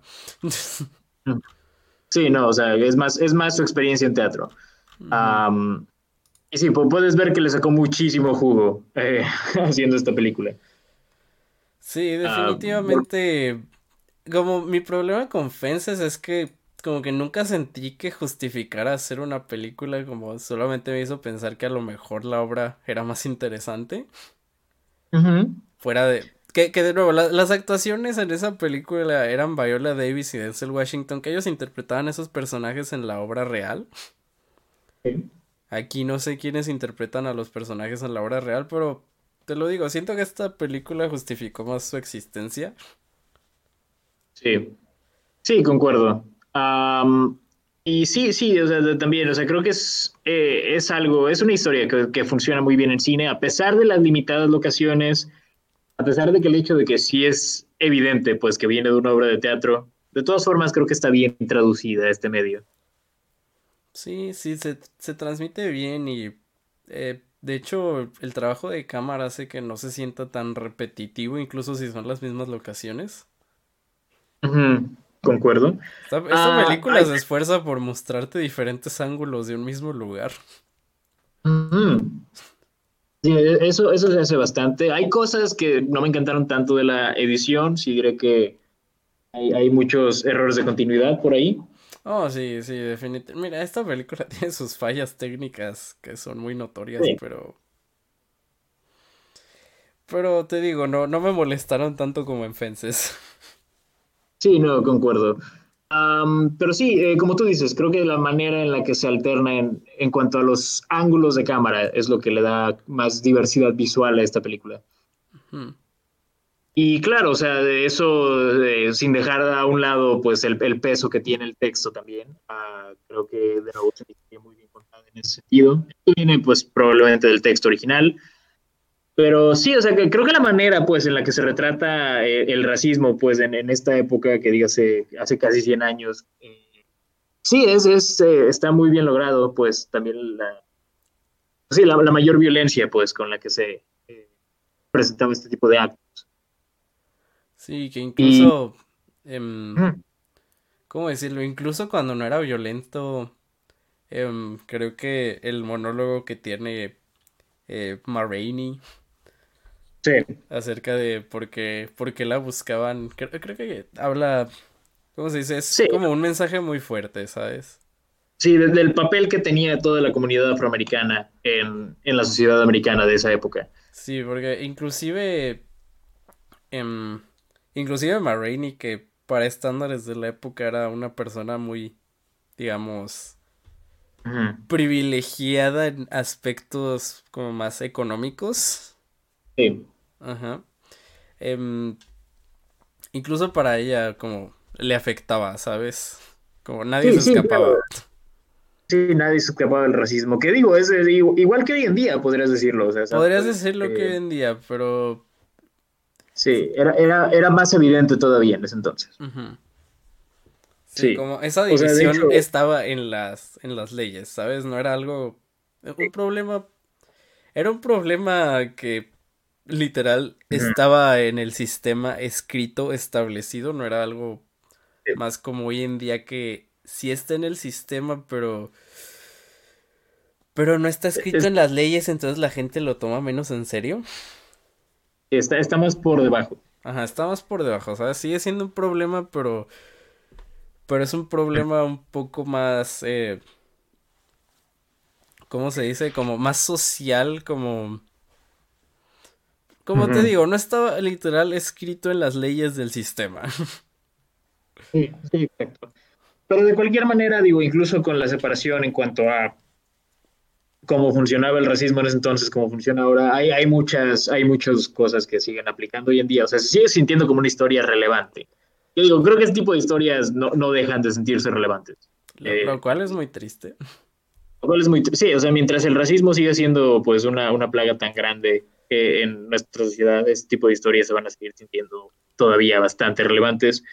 Am, pero sí, sí, am, creo que lo retrato de una muy buena manera. Y sí, como tú dices, o sea, creo que en los mismos monólogos, la forma en la que se abarca este tema es eh, bastante significativa. Y ahí es donde más puedes ver nuestro trabajo actoral, el trabajo actoral pues, de estas dos personas. Eh, Viola Davis también se luce mucho en, en esas partes. Am, y sí, sí, creo que es algo que funciona muy bien. El resto del elenco también hace un muy buen trabajo, solamente quizá no tienen tantos momentos así como para brillar pues de esa forma. Sí, pero todos, todos tienen sus momentos. Sí. Sí, Em, todos tienen sus momentos. digo- Ah, Glyn- ¿Ah? Digo, lo, lo que tengo que decir es que Viola Davis y Chadwick Boseman son los que se llevan todo el, toda la atención. Sí, Pero eso no significa que eh, no haya otros personajes que también tengan sus momentos. exacto. E- Exacto, y de nuevo, creo que todo el elenco hace muy buen trabajo. Está eh, Glyn quien interpreta a Toledo, el, el pianista de la banda de Mac, que también se luce mucho. Colman Domingo también hace muy buen trabajo. Él interpreta a Cutler, el quien eh, toca la guitarra y el trombón en la banda de Mac. Y pues sí, hay, hay varios de, también. eh, ¿quién más aparece en esta película? Pues está. Michael Potts como Slow Drag. Sí, eh, Michael Potts también, uff, gran trabajo. Sí, Michael Potts también, también hace muy buen trabajo de nuevo. O sea, tal vez no, tal vez no tienen tantos momentos para brillar como nuestros dos protagonistas, pero de cualquier manera eh, hacen muy buenos trabajos ellos. Incluso Jeremy Shamos, que hace como del eh, representante de Ma, Sí, que se nota Uf. que, que Ma lo odia. que, que ya sabes por qué después. sí, Pero obviamente. sí. Pero sí. Eh, sí, concuerdo. y sí, no, en, general es, es, eso, o sea, creo que es, es, una, es un trabajo muy sólido. También eh, puedes ver, pues, por qué esta película se está perfilando como una de las favoritas al Oscar. Eh, porque sí, o sea, creo que es, es, es, un, es, un, es una película de premios definitivamente, o sea, sí tiene mucho de eso. Eh, sí, sí, sí, tiene toques de Oscar Bate. Poquito, sí, sí, sí. Sí los tiene. Mira, esta película te voy a ser honesto, fuera de las actuaciones, no sé si. si la vería como una gran candidata, porque como tú dices, tiene. En cuanto a aspectos técnicos, sí presenta varios errores. Sí. Pero. Más la edición, eh, para mí, hay, varias escenas, pues, que en la edición, como que me, me quedé como de. ¿Ah? ¿Ah? ¿Ah? Bueno, aunque la, cuando la academia, ¿cuándo ha respetado ese premio de mejor edición? Sí, no, exacto. De nuevo, de nuevo no lo puedo tomar en serio desde Bohemian Rhapsody. Ah, pero sí. Ah, Mira, yo incluso tenía mis dudas con cuando se lo dieron a Dunkirk. Que, me encanta Dunkirk, pero mejor mm. edición. eh, Driver lo merecía más. sí, em, pero bueno. Eh, eh, ¿Qué iba a decir? Ah, sí, pero fuera de eso te digo, no la veo como una película tan fuerte como... Sí, el guion es muy bueno, pero ¿qué tanto de ese guion es... ¿Qué tanto de ese guion es básicamente lo mismo que una obra? Sí, sí, exacto. Y... Em, ¿Cómo se dice? Y pues... Mira, me encantan las actuaciones de... De Ma y de y de Levi. Eh, Levi. Levi, crean muy buen conflicto entre los dos y te digo, aunque creo que ambos personajes tienen sus cosas, sus, sus aspectos despreciables en que...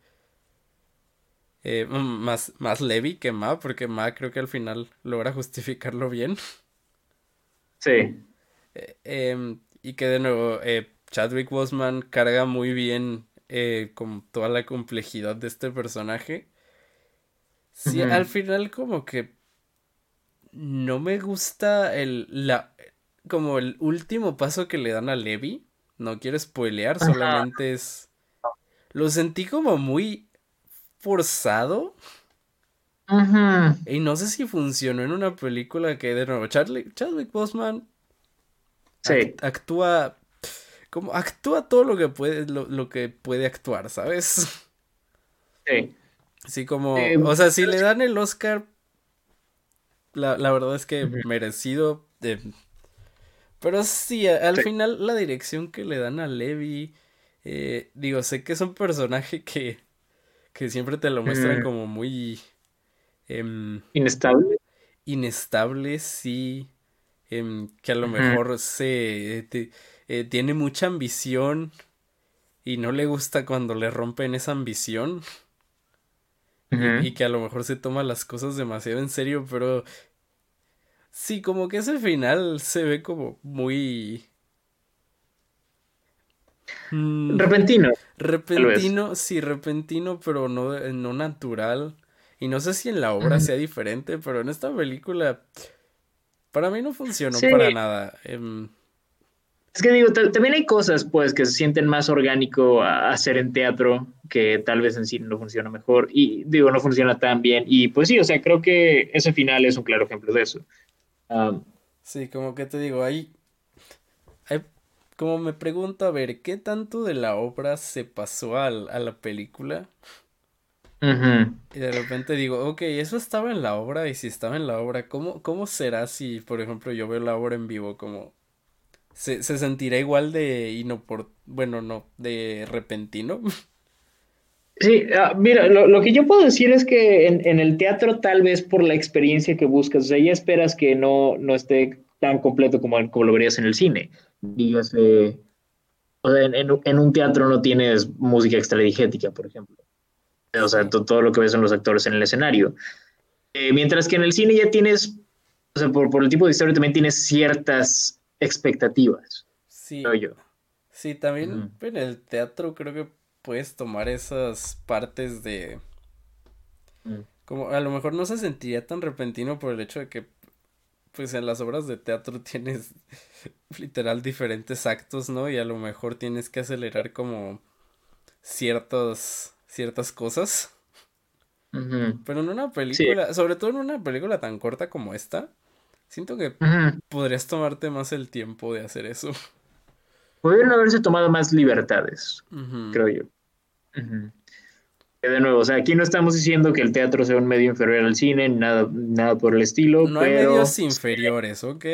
Ah, no hay medios inferiores, pero eh, eh, son medios diferentes y hay cosas que pudieron haber sido trabajadas de manera diferente para adaptarse mejor a este medio. Sí, es que pues cada medio tiene sus partes que son características de ese medio que a lo mejor no se transmiten bien hacia otros.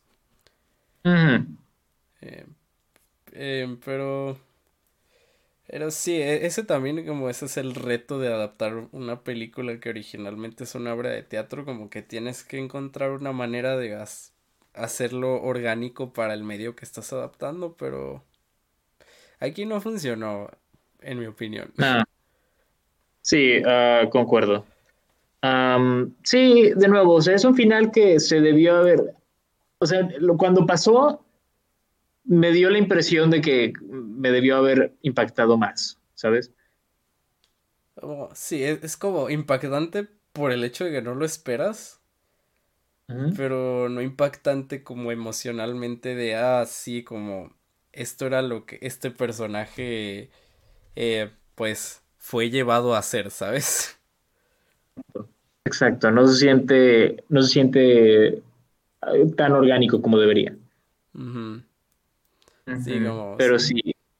entiendo que en ese momento el personaje estaba pasando por un, montón de conflictos, pero. Pero sí. A pesar de todo eso, no se sintió orgánico. Sí, no, exacto. De nuevo, no digo que esto nos haya arruinado la película, pero eh, es algo que se pudo haber trabajado mejor. Sí, como te digo, mi problema original con Fences es que nunca me hizo olvidar que era una obra de teatro. Ajá. Y esta película, em, como ese tipo de momentos son los que me hacen recordar, ok, esto es originalmente una obra de teatro y probablemente esto hubiera funcionado mejor en una obra de teatro. Correcto. como no, mira, no arruinó mi experiencia completamente, solamente digo que Creo que me hubiera gustado más esta película si no me recordara tanto que es una obra de teatro. Sí, sí, no, em, estoy de acuerdo en eso. Pero sí, fuera de eso, la verdad, la disfruté. Creo que es una película bien hecha. Um, sí, tenemos esos problemillas que tienen también en, parte que ver con, pues sí, el, el salto de... El salto de medios. Sí, el salto de, un medio a otro. Pero, eh, em, El medio que nunca han sabido adaptar bien son los videojuegos, así que... Sí, o sea, no, estamos tan mal realmente. Puedo decir que esta película es mejor que cualquier película de videojuegos. un poco extraña, pero ok. Um, sí. Eh, también, eh, ¿qué más podemos decir? O sea, yo creo que es una película que vale la pena ver, eh, por lo menos por las dos actuaciones principales. Ah, o sea, si la van a ver por algo, por, lo menos las dos actuaciones principales lo valen. Sí, estoy completamente de acuerdo. Sí. Ah, pero sí, sí, es, es, lo que tengo que decir. Eh, ¿Algo más que quieras agregar? Mm, no, creo que, mira, como hombre blanco, no creo que pueda agregar mucho a esta película. Así que ese es todo mi comentario. Ok, sí, no, creo que también es, o sea, sin meternos en, otros temas, eh, sí, creo que mm, también es toda mi opinión de esta película. Bueno, sí puedo decir algo. Em, luego escuché la canción en Spotify. Está interesante ¿eh? que escuchar cómo, cómo suenan las grabaciones de ese entonces. Oh, vaya, vaya. Con, un equipo moderno. Y creo que, creo que es algo que también se. Bueno, creo, creo, que ese aspecto estuvo bien trabajado también. Bueno, lo de eh, el audio en las grabaciones, pero sí, mm, pero sí, sí, sí, no, realmente no, fuera de eso no creo tener gran cosa que agregar. Eh, una, una, buena película definitivamente vale la pena, hay cosas que pudieron haber sido mejores, pero sí la, la recomiendo definitivamente. Sí, yo también La, la, recomiendo. Te digo, tengo mis problemas con ella, pero al final se me hizo sólida. Exacto. Mm, pues bueno, ¿te parece si entonces pasamos a nuestra siguiente película? Sí, esta va a ser la, la transición más difícil de todas. Debo decirlo. Sí, sí, tú, tú piénsalo, tú tu tiempo. Ok, no, creo que no está tan difícil. Hablando de personajes que actúan irracionalmente porque sus sueños no se cumplen. o bueno, sí se cumplen, pero hablando de personajes que actúan irracionalmente por sus sueños, hablamos de Wonder Woman 1984. Ah, Así es, eh, Wonder Woman 1984. Eh, ok. Esta es eh, una película dirigida por Patty Jenkins, secuela de, de, la, eh, de, la, película de La Mujer Maravilla de 2017, claro que lo ubican, pero bueno, el punto es, eh, en esta película, Diana Prince, Wonder Woman, pues básicamente se encuentra como esta, esta piedra que da deseos y pues ocurre una situación muy em, eh, desafortunada cuando eh, Maxwell Lord, personaje interpretado por Pedro Pascal, encuentra la piedra y empieza a usarla a su beneficio. Y eh, sí, también está Kristen Wiig aquí, y, es una es, es Cheetah, la, villana Cheetah. Y, sí, Who, y sí, Wonder Woman, Wonder Woman 1984. Ah, mm, Mira, antes, antes de empezar, creo que tenemos que aclarar nuestra opinión sobre la primera. Sí. ok, yo diré esto, creo que mi opinión es ligeramente más positiva que la tuya con la primera. Eh, la primera es una película, ok, es una película disfrutable, tiene, tiene varios fallos, creo que está muy sobrevalorada, pero está bien. O sea, no, no, no es una mala película, la primera Mujer Maravilla. Ok. Bueno, ahora yo diría mi opinión sobre la... No sé por qué crees que mi opinión es más negativa que la tuya. Yo, yo creo que opino casi lo mismo. Em, creo que hay varios aspectos que me gustan de Wonder Woman y de hecho de no ser por el final horrendo que tiene, em, em, creo que me, me gustaría mucho. sí, creo... Digo, no, no soy fan de ciertos aspectos, pero como algo que siento que la primera hizo muy bien y que es algo que creo que tanto Marvel ha tenido problemas como incluso DC con Superman, es que cuando tienes un personaje que es tan poderoso, ¿cómo lo haces interesante? Porque es el problema que tiene DC con Superman que no hayan cómo hacer una buena película desde hace bastante. Sí, casi más de 40 años. Em, Más de 40 Sí. Y, Ajá, lo, digo Marvel por, por el hecho que tienen a Capitana Marvel, que en mi opinión tampoco hicieron un muy buen trabajo en su película. Ahí concuerdo, sí. Em, que, digo, Gina estará en desacuerdo conmigo en eso. Gina, si escuchas este podcast, no me mates. Em, Gina, este podcast, saludos. Saludos. que de hecho esta peli, eh, eh, Wonder Woman 1984, eh, la vi con Gina. Ah, eh, para quien no sepa, Gina es la novia de Sebas. Ah, sí. bueno, ¿qué, voy a decir? Ah, sí. Pero algo que siento que hizo bien la primera es desarrollar bien el personaje de Wonder Woman y hacerla interesante a pesar de que es un ser todopoderoso que no tiene fallos. ¿Sabes? Como, el, el arco de la primera es básicamente Wonder Woman es muy inocente y piensa que nomás matando a una persona el mundo va a dejar de ser malo. Y algo que me gusta de la película es que Wonder Woman aprende que el mundo no es tan blanco y negro. Exacto. Y, que digo que la película al final contradice todo eso que fue desarrollando, pero... Eh, pero, fue, fue, un buen arco. En sí creo que el mejor elemento de la primera película es Wonder Woman y su relación con, con el personaje de Chris Pine, que es Steve Trevor. Como mis momentos favoritos en la primera son los momentos, digamos... No soy fan de las escenas de acción en la primera, voy a ser honesto. No, yo, tampoco. sé que a mucha gente le encanta y hay gente que las hypea mucho y quería nominar a Patty Jenkins a mejor directora. Yo no creo y lo voy a discutir más adelante cuando hablemos de la secuela, pero sí, la, primera la primera creo que sus mejores momentos son los momentos más pequeños en que los personajes hablan y te muestran como a Wonder Woman como pez fuera del agua. Sí, no, estoy completamente de acuerdo con eso.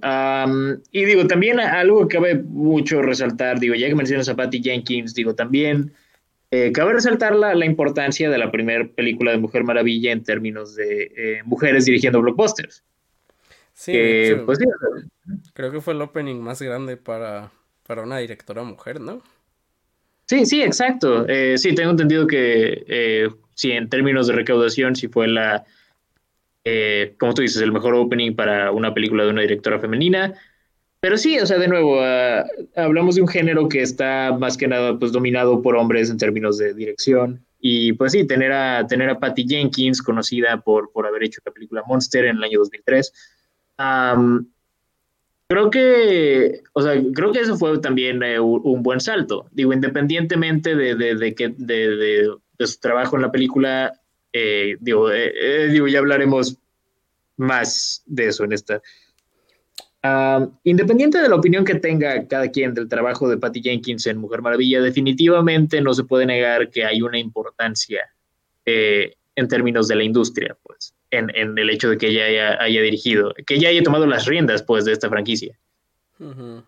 Sí, de hecho, podrías decir que incentivó a que Marvel se pusiera las pilas y buscara directoras eh, mujeres para sus siguientes proyectos. Así es. Sí, exacto. O sea, creo que a, la larga eso pues fue un impacto positivo también. Sí, sí, sí, definitivamente no niego que la adición de de Patty Jenkins fue algo importante. Pero no puedo ser muy positivo porque vamos a hablar de Wonder Woman 1984. antes de empezar eh, con el Rose, también quiero, quiero, decir algo. Eh, estamos, bueno, quiero preguntarte algo, Sebas. Ok. ¿Estamos de acuerdo en qué fue lo mejor de esta película? Probablemente no. Ok, diré, yo lo diré primero. Pedro Pascal. Mira. ¿Cómo, decirlo? Sí, pero no intencionalmente. Tal vez, mira, es, eso. Creo que eh, no es un personaje bien escrito. O sea, no, definitivamente no creo que su personaje esté bien escrito. De hecho, creo que es un villano muy mal desarrollado. Pero Pedro Pascal hace, hace un trabajo.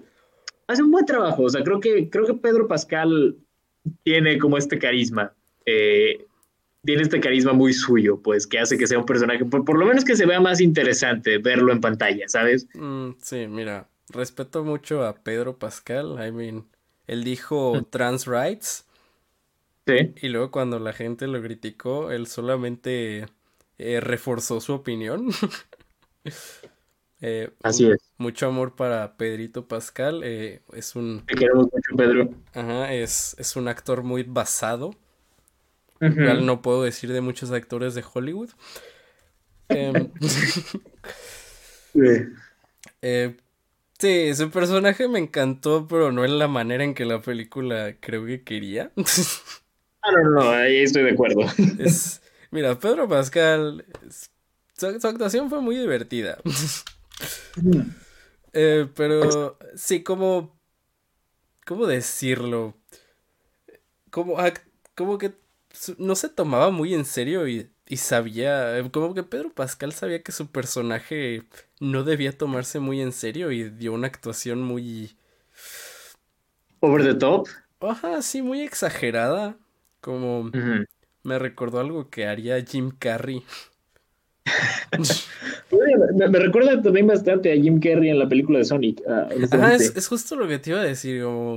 me recuerdo a Jim Carrey en la película de Sonic. A lo mejor su personaje no está bien escrito, pero puedes ver que su actor se estaba divirtiendo mucho interpretándolo y cierta manera eso, eso te hace disfrutarlo más a pesar de que sabes que no es bueno.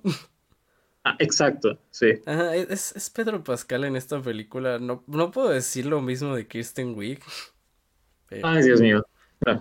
Perdónenme si um, Kristen Wiig, eh, una excelente actriz. Em, mm, no tengo nada en contra Es muy graciosa cuando tiene, tiene un buen guion.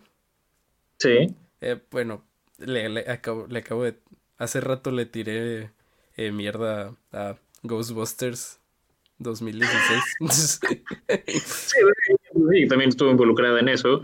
Eh, sí, em, e, e, ella es como de lo más disfrutable, si es que hay cosas disfrutables de esa película. Mm, incluso diré esto de Kristen Wiig, digo, tiene, también cierto rango, o sea, puede dar actuación dramática si así se requiere, lo, ha hecho, es que los Twins. Mm, sí, sí, sí, es una, es una buena actriz, pero no sé cómo es que leyó el guion y dijo, sí, definitivamente ese es un buen personaje y un buen guion que, le va a encantar a la chaviza. Bueno, fuera, o sea, hay otros factores a considerar, digo, eh, digo, después de todo es, digo, eso es una gran producción, eh, hay, buena paga, imagino. Sí, me imagino.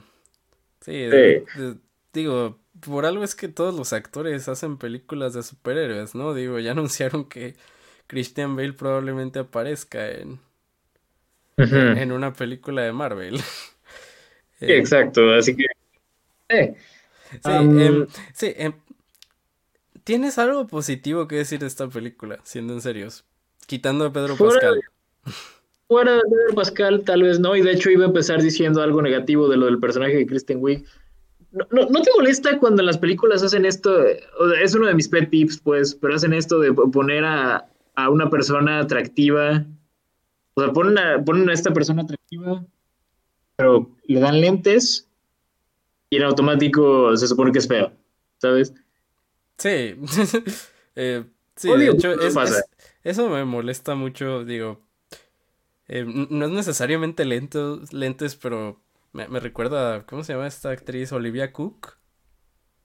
Ah, sí, eh, Olivia Cook en, Ready Player One también. Ajá, sí, que dicen, ay, no, es que estoy fea y literal nomás tiene una marca de nacimiento en la cara y ya que, siendo sincero, o sea, a menos que seas muy superficial, no afectaría en nada. Sí, no, para nada. Sí, eh, sí no. E, es lo mismo aquí, es como wow, usa lentes. Y, oh, sorpresa, se va a quitar los lentes y todo el mundo va a decir, wow. Sí, no, exacto. Y digo, estoy también, o sea, parte de la razón por la que me molesta tanto en esta película es, por el hecho de que, pues, es, es su arco de personaje. O sea, se supone que, o sea, viene de que, del hecho de que se supone que es fea y se supone que, se supone que nadie la quiere, que nadie le presta atención ni nada y de repente dice, ah, quiero ser como la Mujer Maravilla, y va, todos, todos le prestan atención y ya no tiene que usar lentes, sorpresa. Mira que... E, está, está raro. Digo, no, está raro, más bien, también creo que lo que me añade a que me moleste más su personaje es que no solamente usan ese cliché, también aplican el cliché de, oh, nerd se vuelve villano porque nadie lo respeta. Ah. sí. Eh, eh, no, eh, no es un arco para nada bien desarrollado, o sea, literal se, se vuelve villana de la noche a la mañana. Es como Mira, a lo mejor la película lo justifica en cierta manera porque... Porque ya ves que dicen que para... Bueno, no, es un spoiler, pero... Em, pues para que se cumpla un deseo, pues obviamente no es tan sencillo, tienes que dar algo a cambio. ¿Ok? Es como que la película intenta explicar eh, como ese cambio de actitud del personaje de Kristen Wiig en eso, pero sigue molestándome. Sí. Sí, no, está bien ejecutado, eso es lo que quiero decir. Incluso si está justificado, no está bien ejecutado.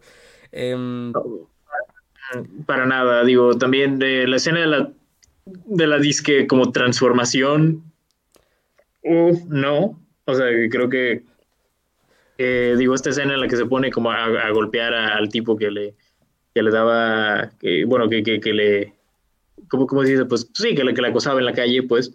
Sí, que, que de hecho le dije a Gina cuando lo estábamos viendo, oye, esto me recuerda a un capítulo de Los Simpson que era mucho mejor que lo que estamos viendo ahorita.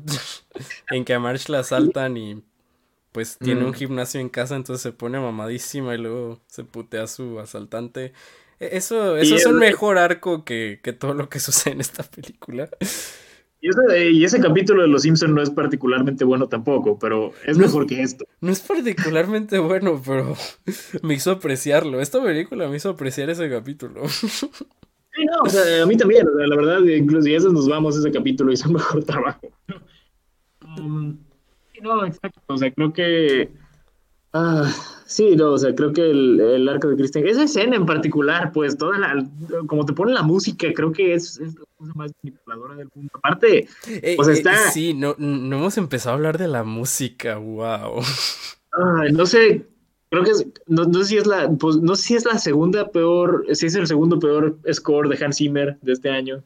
Ah, Recuérdame el peor score de Hans Zimmer. Hillbilly Elegy. ¿Él hizo el score para esa película? Él hizo el score de Hillbilly Elegy, sí. Ay, pues ya saben lo que dicen. si haces un score para una mala... Si haces un buen score para una mala película, la gente no lo va a notar. Pero si ese es uno malo para una mala película, la gente a huevo lo va a notar. Sí. Ah, no sé, o sea, de nuevo, no, no digo que, no estoy diciendo que Hans Zimmer haya perdido el toque en nada, pero sí, es, un, son, son dos ejemplos de scores de Hans Zimmer muy mal ejecutados en términos de la funcionalidad que tienen en la historia. Mira, no culpo de todo a Hans Zimmer. No, para nada. Eh, porque tengo que establecer que esta película... Mira, esta película básicamente tiene las mismas fallas que la primera de Wonder Woman. Ajá. Pero sin todas las cosas que hacían la primera buena. Y además agrégale eh, eh, historias mal desarrolladas. Porque, ¿sabes? Algo, algo que siempre me quejé de la primera es que siempre sentí que el score era muy notorio en un mal sentido, como... Siempre pensé que como que la, la música la ponían eh, en momentos muy obvios, digamos. Ajá, como que no se... No quiero decir que se perdía en el fondo, pero me refiero a que como notaba que la música estaba ahí, ¿sabes? Como que notaba que alguien puso eso y dijo, oh, sí, quiero que ahora sientas esto. Eso lo sentía desde la primera película, pero como esta película es mala, lo siento aún peor. Sí, exacto, se siente todavía más manipuladora, incluso a veces ni siquiera en los momentos necesarios, o sea, creo que, o sea, no, no, no sirve tanto la historia. Eh, de nuevo, no sé, no sé realmente qué tanto qué tan funcional sea el hecho de que el, gran momento como de quiebre del personaje de Kristen Wiig es ella eh, defendiéndose contra su acosador, pero bueno, eso ya es otro tema. ah, no sé. Pero sí, definitivamente la, la o sea, la, el score fue lo que me hizo odiar esa escena. En definitiva. El, score me hizo odiar un buen de escenas en esta película. A mí también, o sea, creo que, el, creo que el score no funciona para nada con esta película. De nuevo, no estamos criticando el score en un, en un lado musical, sino el cómo funciona en servicio a la historia. Y no, no funciona. Para nada. No, la, la, historia en sí no funciona. La, la, historia en sí no, exacto, es el problema, la historia no funciona. Em, que Mira, hemos hablado un buen de Pedro Pascal y de Kristen Wiig y ni siquiera hemos hablado de, de la protagonista, entre comillas, que se siente muy de fondo, eh, Wonder Woman. mira, diré esto, creo que la actuación de Gal Gadot mejora un poco con cada película. ¿Lo hace? siento yo, o sea, hizo un trabajo competente y independientemente de, su personaje estuvo bien desarrollado, ¿no? Em, o sea, no digo. Mira, yo la verdad no lo noté porque uno. Creo que. Creo que en cierta manera la, actuación de Gal Gadot funciona en la primera película. Ahora, que funciona en Liga de la Justicia u otros proyectos, ahí es diferente, pero aquí estamos hablando de su película. en la primera en la primera te diré esto, creo que no diré que es la mejor actuación que he visto en mi vida, pero Gal Gadot pues interpreta bien ese personaje. Sí. Aquí es lo mismo, pero como es un peor guion, la verdad para mí fue difícil decirte si su actuación fue mejor porque estaba concentrado en, en lo mala que está la película. Sí, no, o sea, concuerdo. La verdad es que, de nuevo, o sea, sí creo que, o sea, no, eh, concuerdo que Gal Gadot funciona muy bien en la película, esto no lo niego. pero sí, o sea, sí digo que ella ha mejorado como actriz, pero también estoy de acuerdo en que sí, o sea, es, o sea, es, es algo que está bastante escondido en una película que simplemente funciona. Sí, que mm, algo que mucha gente, inclu, incluyéndome a mí, se preguntaba es, pues el actor de, de, Chris Pine, bueno, el personaje de Chris Pine está muerto, ¿no? ¿Cómo, cómo lo, cómo es que aparece en el casting de, esta película? ¿Va a regresar con flashbacks o, o, qué es esto? Eh, creo que acabo de spoiler la primera película, no hay pedo. Eh... si no han visto Wonder Woman, pues me sorprende, pero ok. Sí. Em, pero bueno, eh, esta película hace una cosa muy extraña para regresarlo. Como. Sí. No funciona y de hecho es algo creepy. Un poco, sí. no, no, es bastante creepy, debo decirlo. Es bastante creepy y ni siquiera tiene sentido dentro de la misma lógica de la película. Siento, siento que la película nomás lo hizo como un momento cómico. Sí, te, deja muchas interrogantes la manera en la que eso funciona. Sí. sí. Sin, si, no, si no ataron los cabos, pues es una piedra que concede deseos. Entonces, ¿qué deseo tiene Wonder Woman? Obviamente, pues revivir a, Chris Pine. Pero la, manera en la que eso pasa, te quedas como de. Ah. Mira, Y, este comentario lo hizo Gina y yo, bueno, yo, lo había pensado, pero eh, creo que Gina lo, dijo mejor que yo. y es que, o sea, va, em, revivió, ¿no? De la manera en que revivió. Eh, ¿Cómo es que Wonder Woman como cayó tan rápido? sí. Sí, no, es, es, la cosa. Creo que Wonder Woman, mira, creo que creo que la hacen más estúpida aquí. Sí, sí, la, hacen más estúpida. En la primera era la, la super eh, Wonder Woman que hablaba todos los idiomas que existen.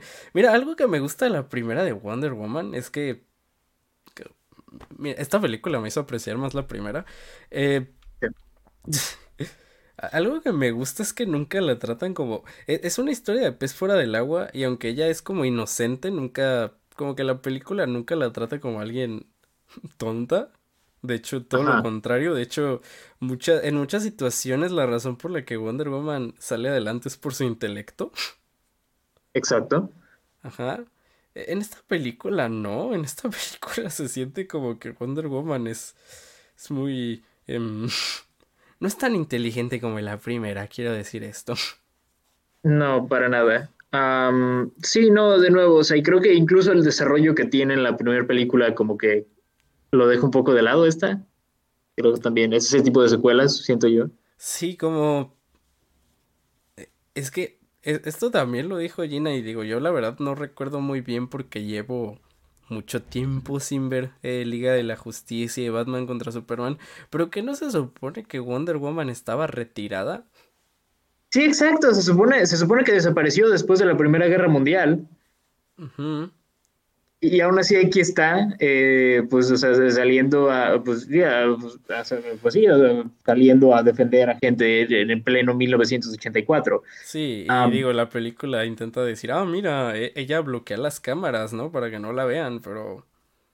Mm. Pero no, no creo que eso sea suficiente. No, ciertamente, o sea, creo que hay, una respuesta muy sencilla a esto, o sea, pudieron haberla ambientado en un tiempo futuro, pero no lo hicieron, y la respuesta es muy simple, simplemente se querían aprovechar de la Iris nostalgia que sigue fuerte uh, hoy en día, ya lleva como cuatro años, pues. Hey, sí, hablando de la nostalgia de los ochentas, esta película es, es muy ochentera, debo decirlo, en el peor de los aspectos. Sí, bueno, no sé, incluso si hablamos, o sea, si hablamos de la ambientación, creo que el hecho de que suceda en los ochentas no tiene gran relevancia, si te pones a pensarlo. Creo que lo único, lo único que creo que puedes decir que tiene relevancia es como, pues que la, obviamente la transmisión, las transmisiones de televisión tenían más eh, relevancia en esa época que, que hoy en día. Y además este aspecto del personaje del Pedro Pascal que también está explotando ese boom del petróleo. Eh, pero... Sí, em, igual esta película no, no justifica muy bien por qué tiene que tomar lugar en los ochentas. Fuera de, oh, mira, tenemos una intro muy ochentera.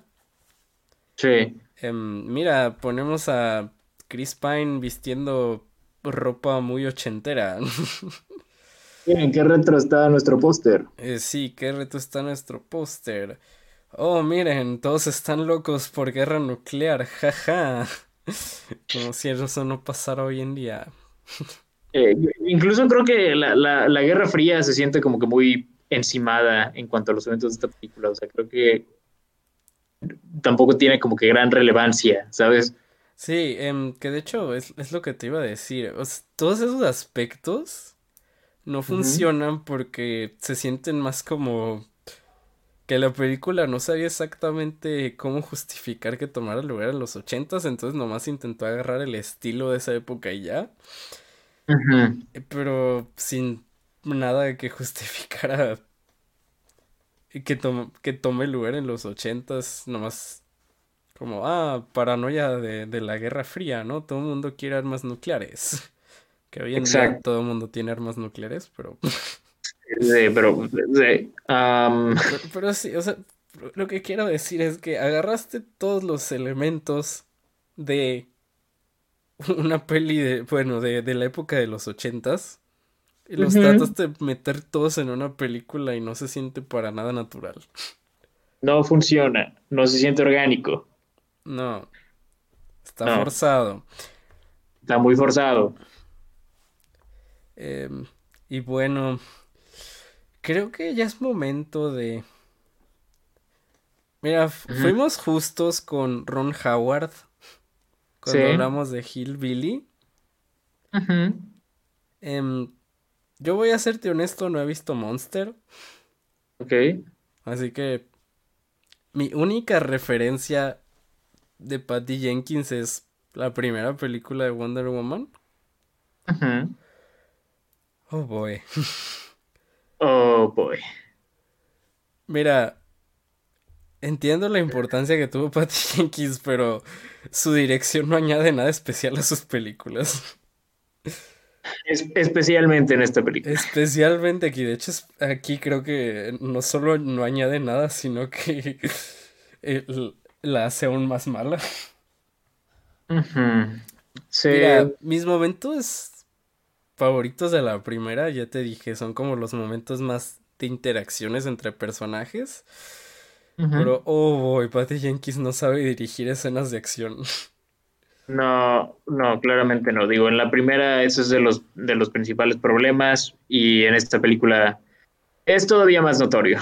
Sí, es todavía peor, porque te diré algo, la, la escena en que, ¿cómo se llama? Le, le llaman la escena de No Man's Land.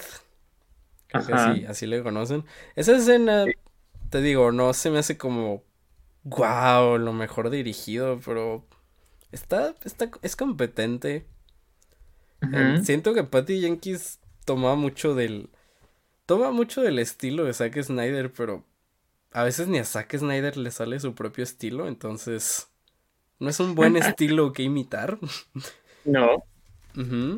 Y, y, Patty Jenkins hace lo mismo en esta secuela, agarra del estilo de Zack Snyder, pero no sé por qué, pero se siente mucho más falso y peor dirigido que en la primera. Sí.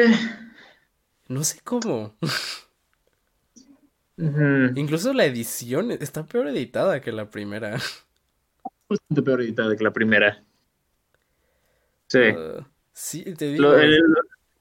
Como mm, si, si, ah. la, si Patty Jenkins no añadía nada a su trabajo en la primera, o sea, si su dirección solamente se servía como, digo, se sentía como servible a la película, digamos. En esta no solo, en esta peor que eso. En esta ni siquiera se siente como algo bueno, se siente como más cosas negativas que añadir.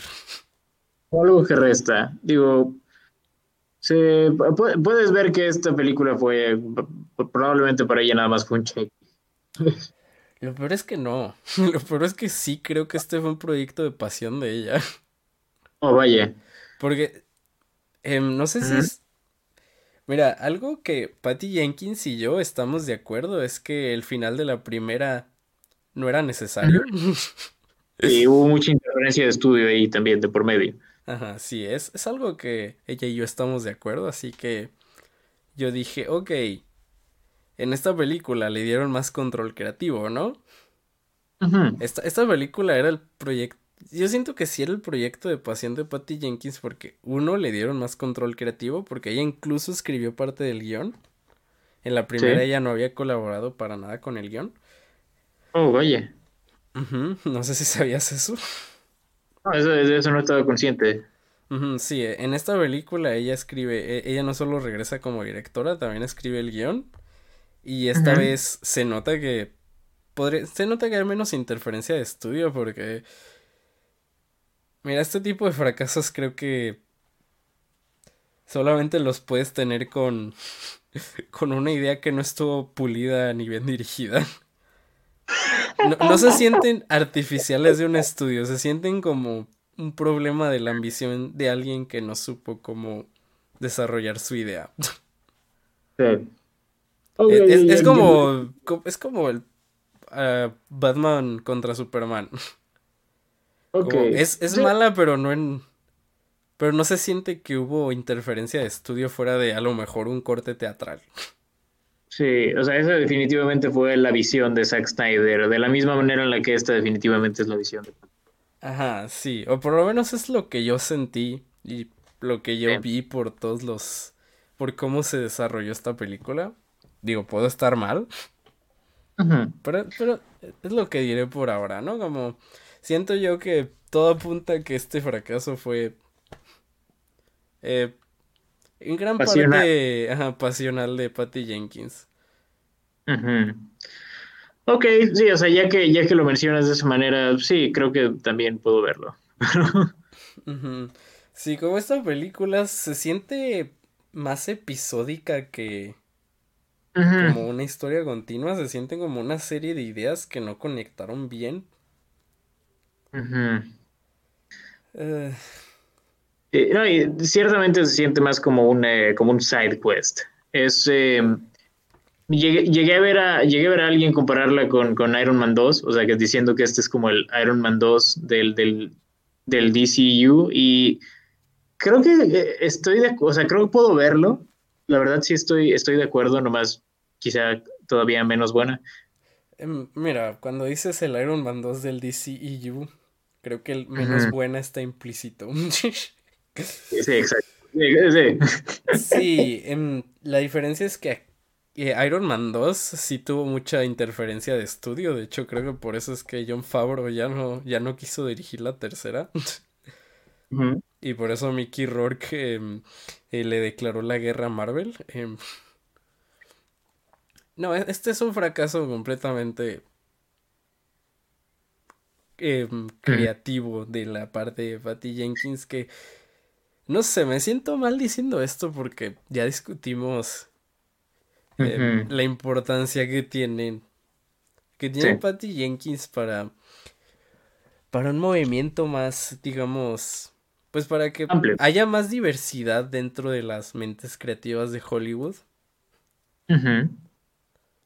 porque eh, eso es importante, ¿sabes? Eso, eso, eso quiero recalcarlo. Pero yo voy a ser justo y voy a... Eh, no, no voy a tener vallas, ¿sabes? voy a... Ajá, la, la neta es que... Patty Jenkins eh, admiro lo que... La ambición que tuvo, pero fracasó horriblemente. Sí, en, esta película en particular. Sí. Sí, en Wonder Woman hasta eso te digo, respeto ciertos aspectos que tuvo, pero aquí no, aquí no como aquí básicamente agarró todo lo que no funcionó en la primera y se lo trajo para acá sin nada de, de, lo que funcionó. Sí, no, eh, eh, estoy de acuerdo. Y sí. sí no, definitivamente no es, no es una buena película. te diré esto, o sea, creo que solo quiero decir algo levemente positivo de esta película. No me aburrió. Es, es, lo que puedo decir. No, no me aburrió. Digo, si, ves un, unos trenes chocar, te aburrirías. No, no, exacto, o sea, o sea es, lo que digo, o sea, no me, no me aburrió, no, no, lo digo eso como, de nuevo, es, es levemente positivo, o sea, por lo menos me entretuvo, no digo que siempre haya sido por las buenas razones, pero, o sea, mínimo mínimo no terminé como odiándome después de ver esta Sí, no, no fue...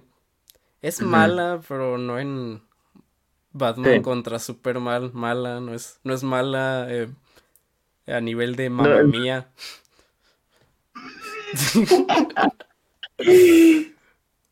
Seguimos con la racha. oh, sí, Ey, hoy, Hoy creo que le tiré a los fans de Lars von Trier, a, los fans de Mamma Mía. Y ahora a los fans de Batman contra Superman. Eh. No, no le, de nuevo, o sea, creo, creo que si, creo que si, es si más gente escuchara este podcast, ya, ya te andarían, ya te. Yo sé, eh, son, son fans muy pasionales todos esos. Ah, sí, mínimo, ¿no? Es mínimo, sigue sin decir gran cosa de The Great Showman. Ey, eso a su tiempo, ¿ok? ya hablaremos de, de, de, esas de, malas películas. Eh, Pero bueno, ¿algo más que quieras mencionar sobre Wonder Woman? Mira, tengo muchas cosas que decir, como el hecho de que las relaciones entre Steve y Wonder Woman eh, no funciona aquí. Eh, el hecho de que eh, Kirsten Wig es chita porque sí. aparte de que el foreshadowing es demasiado obvio. Sí, es muy obvio, pero al mismo tiempo es de. Ok, ¿por qué su deseo la convertiría en eso? ¿Por qué, quiere ser una chita? Exacto. Como no, no te dan una buena razón para eso, más que el hecho de que tiene unos zapatos con. O más bien de que le vea a la, a la Mujer Maravilla unos zapatos con. ¿Cómo se dice? Con, con piel de, de leopardo, de, de, chita. Sí, pero si es de. se sintió más como fanservice para alguien que sí lee cómics. Exacto. Eh, sí, o sea, no, no, Ajá, dale. Sí, no, no se siente natural, que digo, en esta película que se siente natural. Em, mira, lo, mejor que puedo decir de esta película agitando a Pedro Pascal es que dio para muchos memes anti-Israel.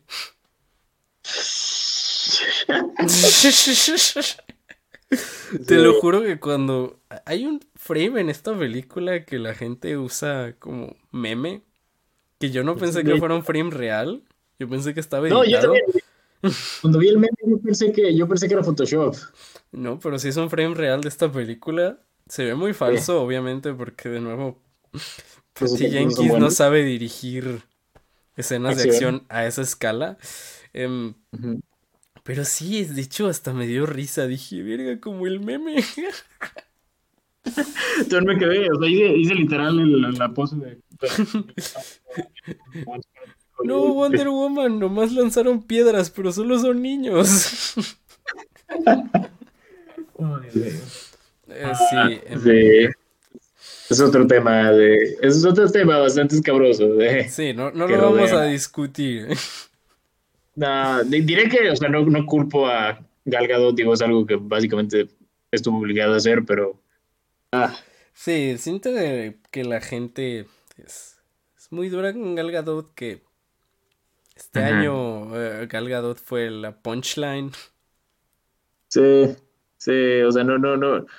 No queremos ser duros con, con, con, Gal Gadot. Ok, ok, pero. Sí, o sea, sé que Gal Gadot ha tenido momentos muy. Muy de. Sí, muy, muy cringe, muy. Ok, eh, sal de tu bruja de privilegio, por favor, pero. Pero no tengo nada en contra de ella y de nuevo te digo, siento que su actuación en la primera película fue. fue buena. Bueno, por lo menos fue buena para ese personaje. No sé cómo sea Gal Gadot como actriz en general, pero eh, no, tengo nada personal en contra de ella. Pero sí me dieron mucho risa esos memes. sí. Y... No se metan a mi Letterboxd a ver mi review, por favor.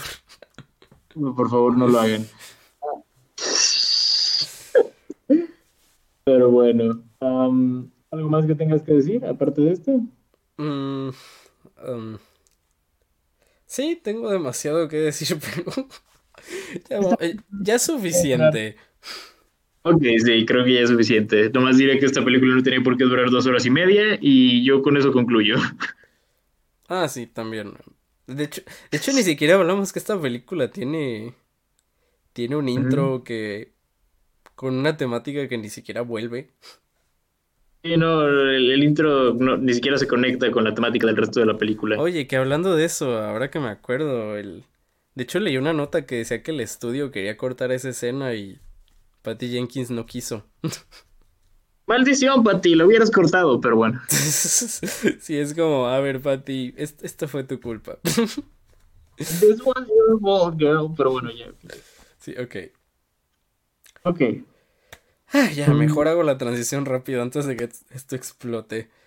Antes que eh, encontremos más cosas que, criticar. Eh, mejor hablemos de... Eh, hablando de películas donde los personajes hacen trampa. Ok, ah, Soul, la nueva película de Pixar, dirigida por Pete Docter, a quien, bueno, probablemente recuerden, dirigió Monster Inc., Up e Intensamente. Y pues bueno, ¿de, qué trata? ¿De qué trata Soul, Sebas? Um, pues básicamente, em, espera, ¿cómo se llamaba el personaje principal? Ya se me fue su nombre. Ah, John Gardner. Tenemos a John Gardner que... Joe Gardner, yo, perdón, Joe Gardner. Tenemos a, cierto, era Joe Gardner, perdón. Joe Gardner es un profesor en, en una escuela de música que tiene eh, la audición de su vida. Y pues algo le sucede que, que va a hacer que le cueste mucho trabajo eh, cumplir sus sueños y esta película lo lleva a eh, reanalizar su vida, a conocer personajes muy peculiares que él va a ayudar y al mismo tiempo le va a ayudar a darle un significado a su vida. Exacto, digo, hay, hay varios, digo, todo el aspecto de la mortalidad es algo que ya, eh, digo, ya sabíamos que iba a tocar esta película, ya venía en el tráiler. en serio, eh, yo, no vi el tráiler, yo... Ah. Yo traté... Eh, yo traté de no decir spoilers porque no sabía que eso ya venía en el tráiler y la verdad es que siento que esta película es más disfrutable si no sabes exactamente qué va a pasar. Eh, tal vez, digo, no sé, yo, yo, eh, pero bueno. Eh, Soul. Hablemos un poco de Pixar, antes que nada. Em, Pixar, legendario. Sí, otra vez. Otra vez hablemos de Pixar. Pixar, legendario estudio de, estudio de animación, muy reconocido. tiene algunas de las películas animadas más aclamadas de la historia. Fueron muy revolucionarios también en su momento en términos de animación Lo siguen siendo el día de hoy. Ey. Eso. Ajá. No, tú, tú continúa. Lo, lo, digo al final, ya que acabes tu, tu intro a Pixar. Ah. Sí, sí, no, exacto. O sea, en términos de animación fueron y siguen siendo muy revolucionarios en cuanto a animación 3D. Ah, y también, digo, siempre se les ha dado mucho crédito por tocar eh, temas que generalmente no suelen ser tocados en, películas infantiles. no han tenido, los, estos últimos años tal vez no han tenido como que la mayor consistencia del mundo. esta última década en particular estuvo demasiado plagada de secuelas. Pero en general, digo, Pixar es, o sea, la, la calidad de Pixar sigue siendo algo que no se discute. Eh, digo, por algo eh, tienen el estatus que tienen. Y pues sí, eso es básicamente lo que podemos decir de Pixar. Pero, ¿qué ibas a decir, Sebas? Oh, ¿sabes que Pixar, de hecho, volviendo un poquito a Wonder Woman, hizo bien el cliché de, del nerd que se vuelve villano? Oye, es cierto. De hecho, diré que creo que es. Los Increíbles es la mejor película eh, en, bueno, la película que lo ha hecho mejor. Sí, sí, concuerdo ahí. Ok, ahora sí, volviendo a Pixar como uno de los, mm. podrías argumentar de los mejores estudios de animación de toda la historia.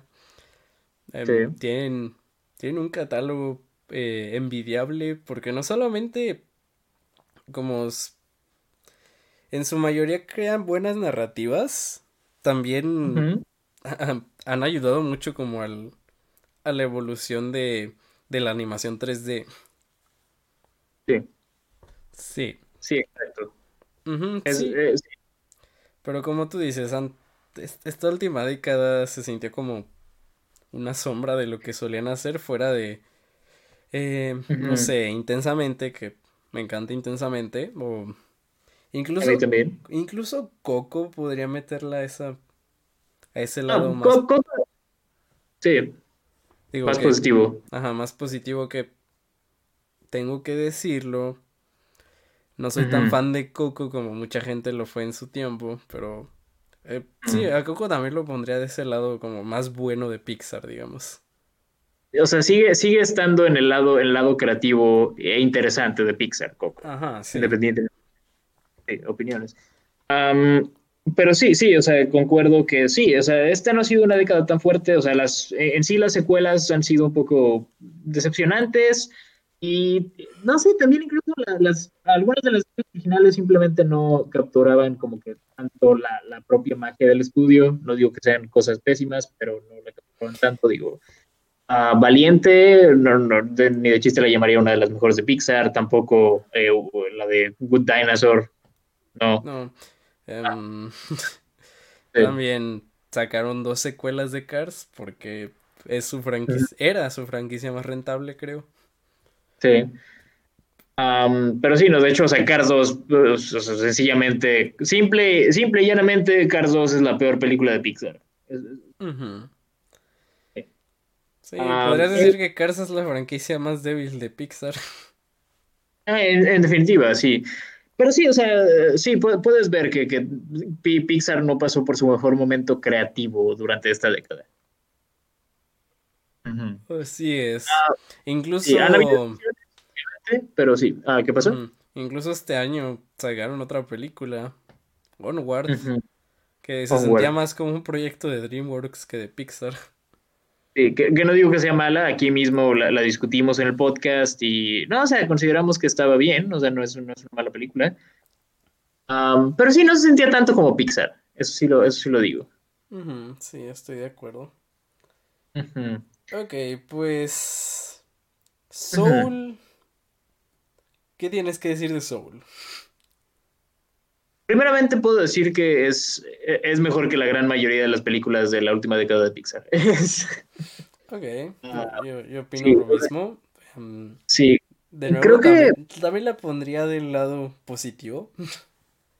Sí, sí, exacto. O sea, em, creo que más que nada lo que tengo que decir de esta película es que captura... Es una película que definitivamente logra capturar esa esencia del estudio. Um, o sea, de nuevo, creo que de nuevo, ya, ya si es tan buena como los clásicos, es algo que entraremos a discusión un poquito más adelante, pero uh, de entrada, en definitiva, sí captura eh, todo, eh, todo ese espíritu Pixar. Uh, digo, también tiene todo esto de, de eh, pues eso que hizo tan característico el estudio de hablar de temas, hablar de temas pues que no suelen ser discutidos en películas infantiles, creo que es, es algo que esta película, pues sí, es, es, parte esencial de la trama, es una película que nos habla, eh, pues más que nada, o sea, es una película que nos habla sobre la mortalidad, en cierta forma, y también pues en, en toda esta, esta, cosa del sentido de la vida, por así decirlo, uh -huh. uh, que creo que hace un muy buen trabajo con eso. Uh, digo, tal vez sí habrá, habrá gente que le sacará tal vez más jugo del que hay eh, en años eh, venideros, o sea, creo que hay, hay, mucha gente que le está tratando como la cosa más profunda del mundo y tal vez no, tal vez no lo sea, pero Oye, en términos... carnal, De... Yo vi Soul Ajá. y ya estoy filósofo. sí, no, no dudo que, que, en años venideros, de hecho ya está pasando, o sea, no dudo que en años venideros veamos eh, mucha gente que diga eso de Soul. Um, sí, carnal, vi Soul y ya le encontré el significado a la vida. Sí, ¿qué digo? O sea, es, es, creo que en, en, ese sentido Soul es como, es como el nuevo Into the Wild, ¿no? Pero... Um... mm, ok, no nos vayamos ahí, pero... no vayamos ahí, tampoco me quiero meter tanto con el fandom de Into the Wild, pero... Um... Sí, justo te iba a decir eso. Pero, pero um, de cualquier forma, o sea, lo que sí digo es si es admirable ver a, a una película o sea, enfocada primer, eh, primariamente en niños, tocar temas de la manera en la que lo hacen, de esta manera tan creativa, tan colorida, Pixar, um, que creo yo que es, pues sí, es, es wow. Um, también digo, hay muchas cosas que mencionar. Obviamente la animación, obviamente la animación, eso es algo que ya asumes como Sí, mm, decir que la animación en una película de Pixar es buena es lo esperado. sí, en, en, sí, en, en ese aspecto Pixar mm, ya, ya sabes que puedes contar con, con, el, sí. con el estudio en ese aspecto, los animadores, 10 de 10. Uh -huh. mm, eh, mis felicitaciones y... a todos ellos. Y, y, digo, no solo, no solo es eso de Pixar siguiendo, o sea, todavía continuando en su proceso de revolucionar eh, la animación como la conocemos, sino que también, o sea, creo que incluso a comparación con una gran parte de películas de Pixar, creo que uh, es, se siente más, es más diversa, creo yo. O sea, la, su estilo de animación es más diverso, sí. Sí, su estilo de animación, o sea, puedes ver la, la diferencia entre, entre un plano astral y otro, por así decirlo. Sí, sí puedes verlo, incluso um, la manera en que diseñan unos personajes comparados con otros. Uh -huh. también, también se nota que Pixar andaba inspirado aquí. Sí, ahí, si ahí no también. Es que, si no es que en drogas. Um, sí, porque como todo buen filósofo, pasa la shisha. La, la, la segunda película de Pixar con referencias a drogas, tan solo después de de obviamente de Cars. Sí, mm. aquí aunque aquí se puede notar más probablemente el equipo estuvo el equipo creativo estuvo bajo influencia de estas en algún punto. Es, muy probable. Um, ¿Qué más podemos mencionar? También hay, hay cierta relevancia eh, social en cuanto a esta, eh, esta película. Digo, lo que, lo que se dice es la, la primera película de, de Pixar protagonizado por una persona afroamericana. Uh -huh. Pues que pasó primero una película protagonizada por un mexicano que por que, que, por una persona de color, de, por una persona afroamericana. Sí, me, me sorprende. Um, digo, también tienes que pensar cuántas, realmente cuántas películas de Pixar son protagonizadas por humanos. Um, pero sí. Uh -huh. uh, Sí, no, igual, de cualquier manera sí es significativo y claro que, digo, también creo que la representación eh, afroamericana está bien lograda en el sentido de oh, el, el, tributo que rinden a la, a la, cultura, que digo, no es súper evidente, pero está ahí y creo que se hace bien. Sí. Uh -huh. Sí. Um, sí, en ese aspecto está muy bien. Um... Uh -huh. qué, más? podemos decir? Ah, pues digo, también algo que quiero mencionar que me encantó la banda sonora es. Uf, la banda sonora. Es una verdadera joya. Ah, otro, ¿Quién, la hizo, Pepe? Eh, nada más y nada menos que Trent Reznor y Aricus Ross, eh, acompañados por eh, John Batiste, quien pues les asistió en todo esto, en, en, todo esto de la, pues estos, estos ritmos de jazz. Eh, pero sí, hay, hay, hay, puntos, de, hay puntos del, del soundtrack de, de, esta película que se sienten bastante Nine Inch Nail llanos. Eh, eh, sí, Nine Inch Nail hizo la banda sonora en... Bueno, no Nine Inch Nail, pero podemos decir que básicamente lo hizo Nine Inch Nails. Digo, actualmente los únicos miembros de Nine Inch Nails son Trent Reznor y Aricus Ross, así que es Nine Inch Nails. Sí, y que es su score también. La segunda score de ellos que discutimos este año. Sí, ya, hace poquito discutimos el score que hicieron para, para Mank. Ah, que digo, si Mank era, Mank era más una salida, zona de confort, en el sentido de que era ellos recreando el score del de, cine de los años 30. Eh, aquí es más, aquí es un poco más como en su patio, sí, pero no. O sea, es, es depende de la escena. O sea, hay, hay escenas que tienen este, sí tienen un film muy Nine Inch Nails. Hay otras escenas en las que pues puedes ver la, la, incorporación del jazz, que digo, el jazz es un tema también muy prominente dentro de esta película. Así es, es... Ah. Este, es Pixar para tu, para el vato que le mama Whiplash. Eh, Mm, así es, sí. Eh, Whiplash era el, el típico vato que ve Whiplash y se cree experto en jazz. Eh, Soul es la película para que alguien la vea y se crea experto en filosofía. y también en jazz. Y también en jazz. Sí, es como un premio doble. Referencia a otra película de Pixar. Genial. Genial, premio doble. Así eh, es. Sí, exacto. Uh, pero sí, no, el, el, trabajo en el score definitivamente es wow, joya. Creo que es de, de los mejores scores de Pixar también. Ah, estoy mm. de acuerdo. Mm. ¿Qué más? Sí. ¿Qué más podemos? El elenco también hace muy buen trabajo. Eh, para, digo, para haciendo las voces, Jamie que... Foxx. Para Pixar siempre ha sido bueno casteando eh, actores de voz. Digo, sus días de contratar desconocidos ya están muy atrás. sí, no, siempre, nunca existieron realmente. O sea, desde Toy Story ya tenían a Tom Hanks y, a Tim Allen. Bueno, eso sí, pero igual de vez en cuando Pixar se ponía un poco más hipsterón y contrataba actores desconocidos.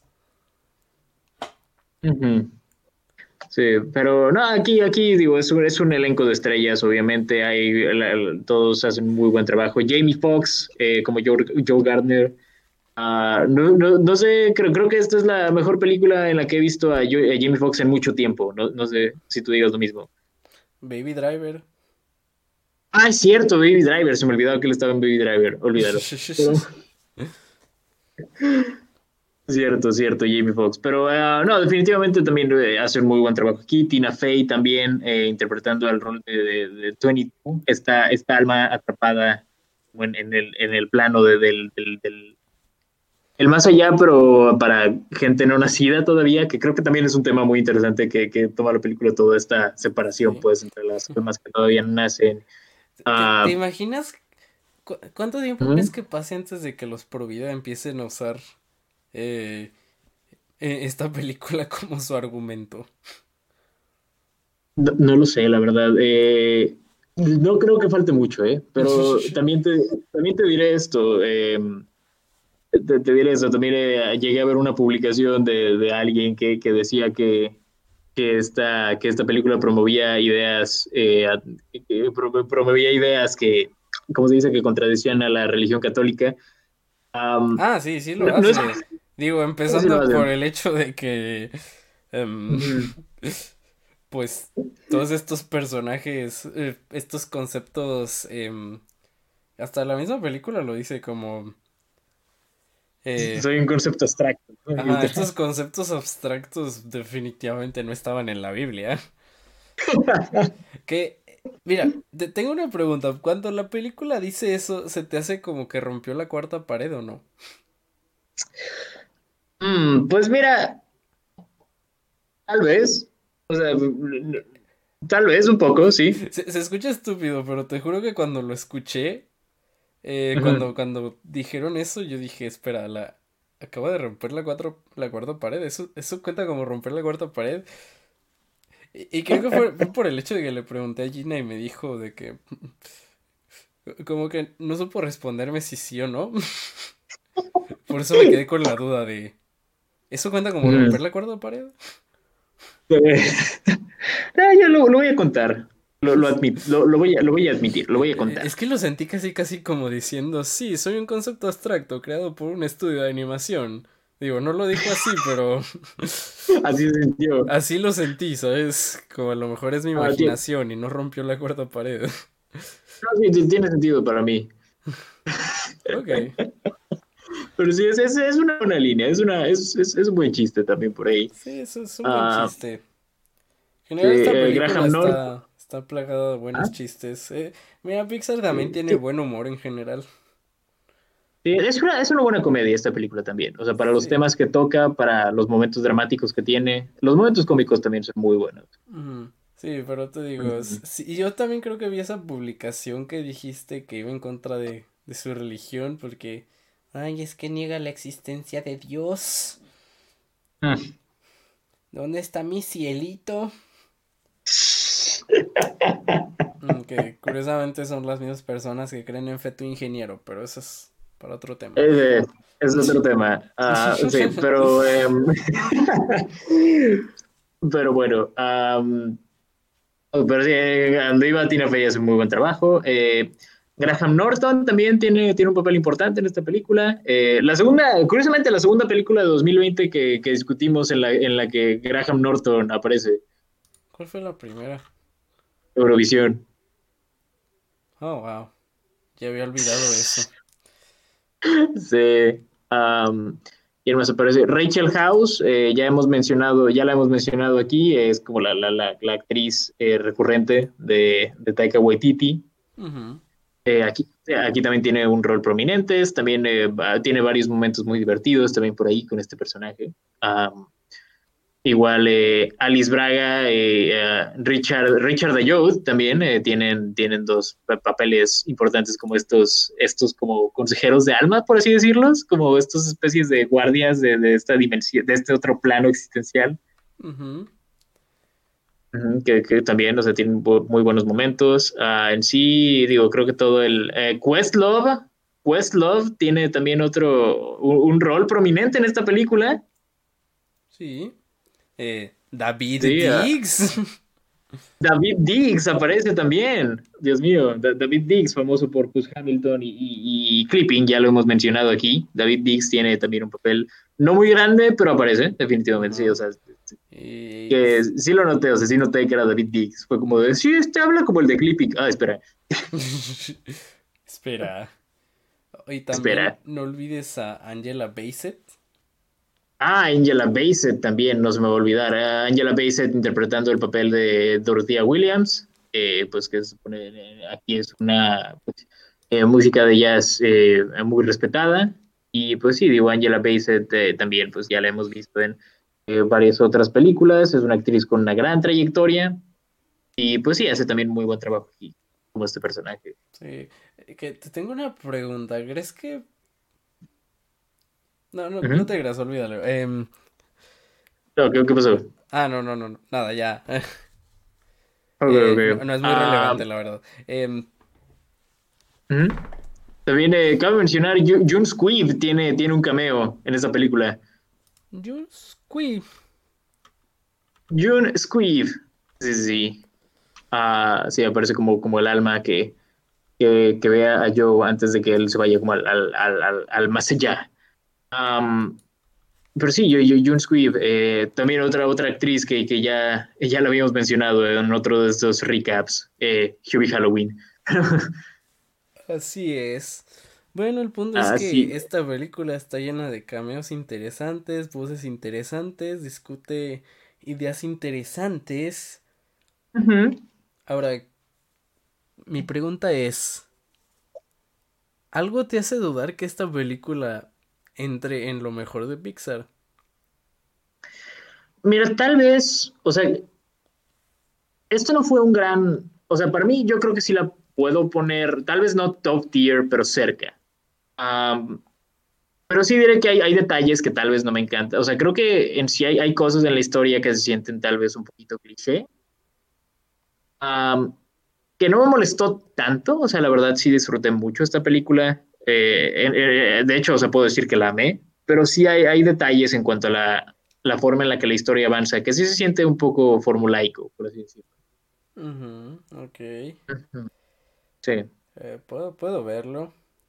sí. O sea, a- amo esta película y sí creo que es un admirable trabajo de Pixar, pero, o sea, no, no creo que sea perfecta tampoco. O sea, sí tiene eso a mi parecer. Sí. Ah, no sé qué opinas tú, Sebas. Mira, creo que ¿Mm? la última vez que una película de Pixar me hizo sentir que vi algo, algo mágico, maravilloso fue eh, Inside Out. Sí, Y mira, estoy de acuerdo contigo. De hecho, creo que tú disfrutaste más esta película que yo. no, sí, sí, sí, eh, lo discutimos fuera del aire, pero sí. Sí, em, creo que tengo un problema similar a, a esta película como lo tuve con Coco. Como que siento Ajá. que Pixar tenía todos los elementos ahí, os- como tenía buenos personajes, em, como de nuevo su animación fantástica, su, su gran diseño de mundos, la verdad es que Pixar es Sí, Es- inigualable. inigualable en eso. Sí, como nunca se siente que sus mundos se repitan, si, si me doy a entender, como nunca se siente como que... Podrías Sí. decir que agarran inspiración de sus películas, pero no se siente que reciclen muchas ideas en ese aspecto. O por lo general, cada una de sus películas se siente distintiva en cuanto a su universo. Mm, ¿Qué más? Sí, como creo que mi problema con Soul se reduce a Ujú. ¿En serio tenías que hacerlo formulaico? Sí, creo que, creo que es eso. Es más, te, te diré esto, creo que hay, hay cosas que se siente como de, ok, creo que están combinando Inside Out con Coco y creo que es muy evidente en este punto. Sí, es- esa es la cosa. Además es, como digo, no reciclan ideas en cuanto Sí. al diseño de sus universos, pero en cuanto a sus historias, Pixar claro que no tiene miedo de reciclar sus propias ideas. No, para nada. Y digo, o sea, no, no hay nada de malo en, en tomar elementos de, de dos de, o sea, de, de posiblemente las dos mejores películas de Pixar de la última década, aparte de esta. Pero sí, o sea, en- en- hay puntos en los que es muy evidente y sí, o sea, qué tan necesario era, ¿sabes? Sí, Sí. o sea, lo puedo ver también. Mira, porque Pixar eh, se hizo una reputación de que también es el estudio que siempre te hace llorar. Sí. Pero no sé, incluso con Coco, aunque es un momento muy emotivo, debo admitirlo, y sí sentí, sí sentí esa, esa, esa, esa emoción. Tengo que decirlo, nunca, como que no sé, te, te digo, desde Inside Out no siento que Pixar realmente me cautive como solía hacerlo. Es el hecho de que siento que como recicla ideas o incluso si no las recicla, como que agarra estos clichés y los pone en sus historias que se sienten que podrían ser más originales, ¿sabes? Y como que me arruinan un poco la experiencia. No estoy diciendo que me arruinó completamente la experiencia con Coco o con Soul, pero sí sentí Sí. que de- cuando terminé de ver Coco, como que todas las personas a mi alrededor estaban de, wow, esta es la mejor película de la historia. Y yo estaba de, me estaba cuestionando si siquiera se me hacía como de lo mejor de Pixar, que no lo es, la verdad. Em, No. Y con Soul fue algo similar, fue como, de hecho creo que con Soul fue peor porque siento que el final emotivo lo termina matando la película de todos modos con una decisión creativa que no me encantó. Em, mm. Mira, porque te diré esto. Como, como habíamos discutido con, con Pixar, eh, son buenos agarrando estas temáticas un poco, bueno, más profundas de lo que sueles ver en películas infantiles. y, logran eh, satisfacer no solo a un público infantil, sino a un público adulto. Sí. Pero Ah, no, no sé, como que el final de esta película lo entiendo, pero no fue la dirección que, que me hubiera gustado y sí, sí, se sintió bastante formulaico y como que eso en cierta manera hace, hace que no me guste tanto, sobre todo porque hay, hay un cliché que, que lo aplica mucho Disney. Eh, hablo de Disney en general, que Disney compró Pixar, así que creo que puedo mezclarlos ahí. Es parte de. Sí, claro. Ajá. y es que siempre aplican esta de ponerte a dos protagonistas que se sabes que se van a pelear y eventualmente se van a reconciliar. ¿Por, qué, lo siguen haciendo? no, se siente natural. Sobre todo porque muchas veces siento que ni siquiera... Mira, en esta película lo hacen un poquito más natural. Eso debo decirlo. Sí. Pero yo que funciona con la historia. Ajá, funciona, pero de todos modos, como que sigo pensando, ¿por qué siempre recurren a este elemento? Eh, a veces sí es, o sea, te digo eso, o sea, sí hay, hay varios clichés eh, Disney slash Pixar, de los cuales esta película no se aleja eh, tanto como me gustaría. Sí, como me encanta la primera mitad de esta película porque es Pixar experimentando con un eh, digamos, nuevo universo, pero luego hay otro plot twist que te digo, también se siente algo formulaico, que no me encanta, que al parecer salió un Funko de eso. Em, oh, sí. Creo que tú sí vas a entender a qué me refiero. Sí, no, entiendo a qué te refieres. Eh, sí, el punto es como, me gustan muchas de las ideas que presenta esta película, me gusta la interacción entre nuestros dos personajes.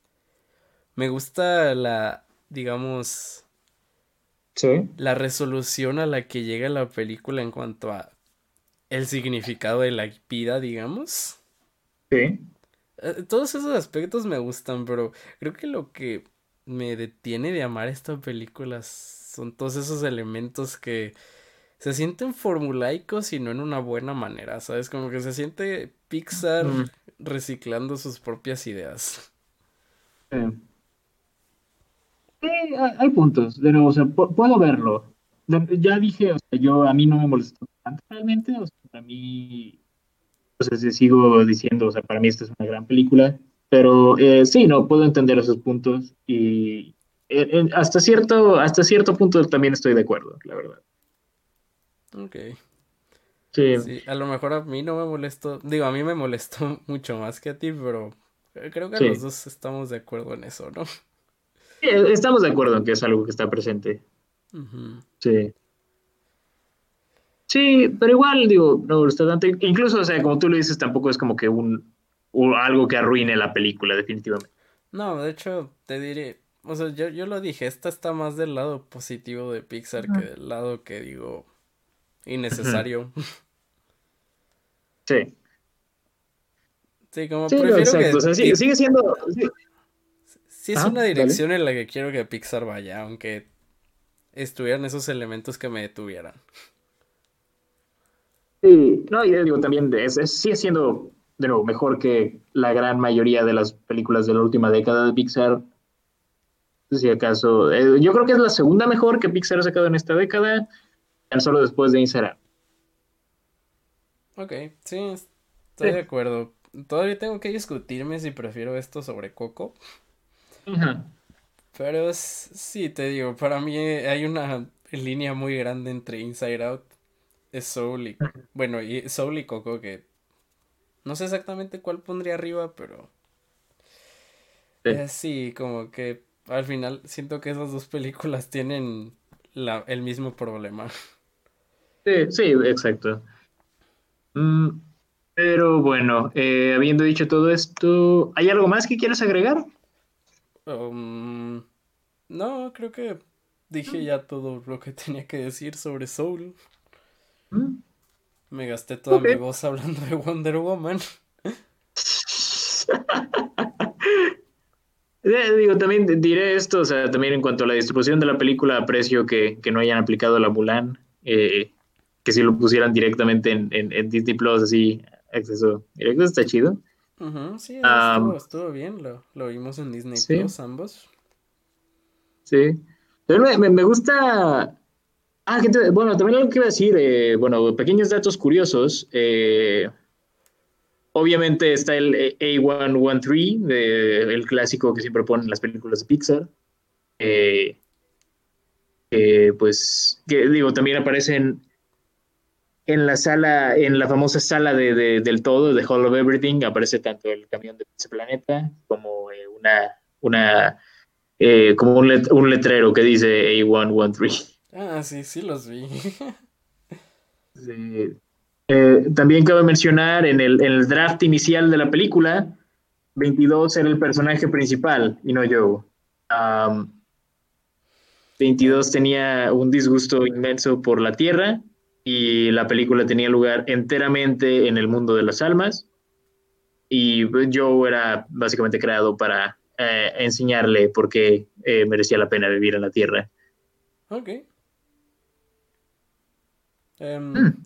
Sí, mm, no sé si hubiera preferido eso al, al resultado que tuvieron al final, pero suena, suena interesante. También. um, a mencionar, hay conexiones eh, con, con Inside Out en cuanto a la, la presencia de la pizza. Y digo, también hay otra película que sucede en Nueva York. Um, pero cabe mencionar que la, la pizza de brócoli de Inside Out aparece en una escena. Ok, eso no lo vi. Sí, no, apare- aparece en la escena cuando Joe está probando la pizza que le dice que no hay sabores en, en el plano. Oh, vaya. Sí. Y eh, también cabe mencionar, bueno, ahí, ahí pues, se mencionan a muchas figuras históricas en esta película. Hay una, hay una parte en la que salen los Ah, sí mentores es anteriores. cierto. Chinga tu madre, ¿qué madre? Teresa de Calcuta. Em,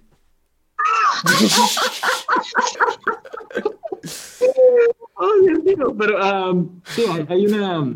eh, eh, nomás Ay, quiero aclarar, la, la madre Teresa de Calcuta es uno de los peores seres humanos que jamás existieron y es- no me choca que esta película la glorifique. Listo. Esa no es una hot take habiendo- si investigas bien ah, qué hizo la madre Teresa de Calcuta.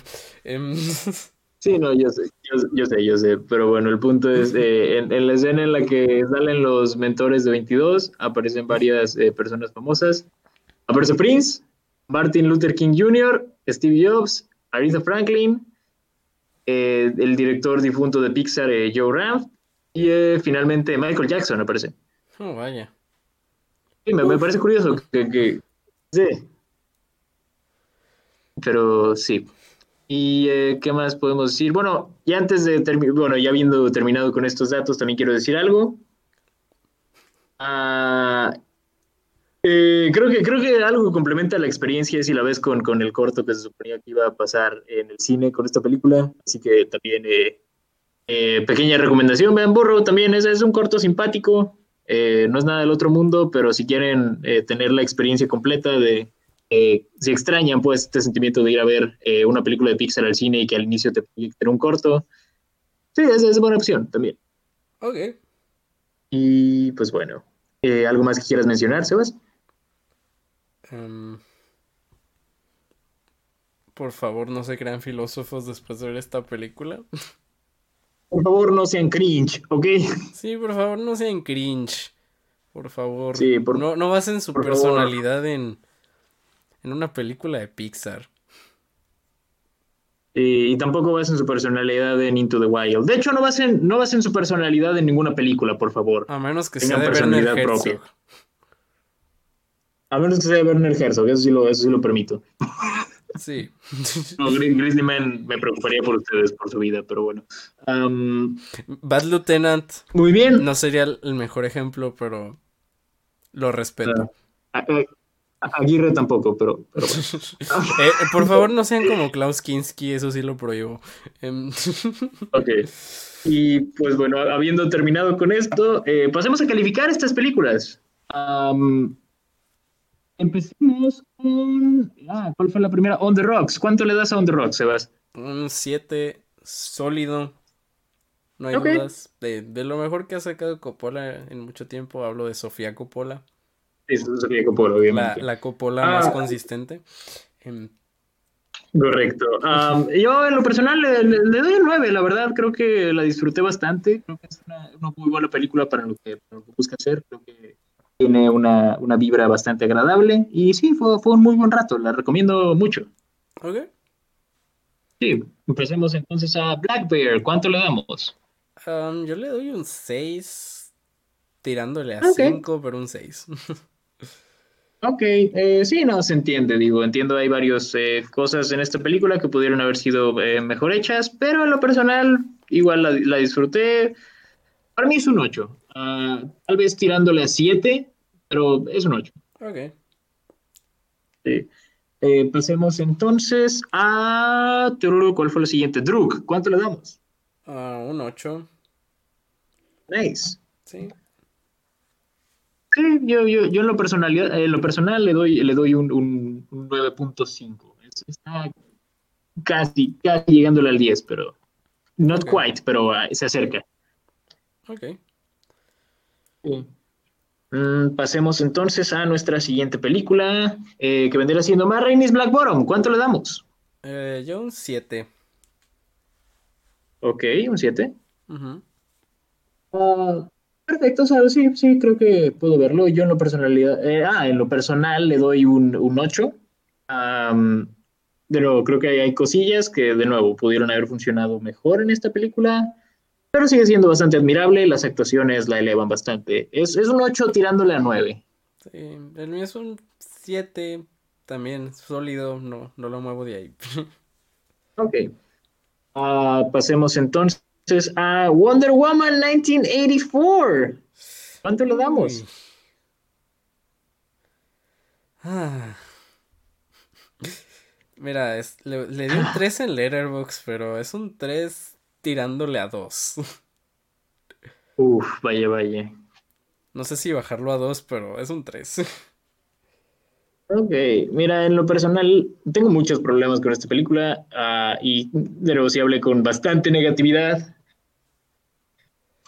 Pero no, no, la, no la detesto. No es buena, pero no la detesto. Para mí es un 5. Sí, te, diré esto. Yo, yo no sufrí viendo esta película, así que es algo. No puedo decir lo mismo de Hillbilly ni de Mamma Mía. oh, vaya. Ah. Mm, y. Sí, ¿qué pasó?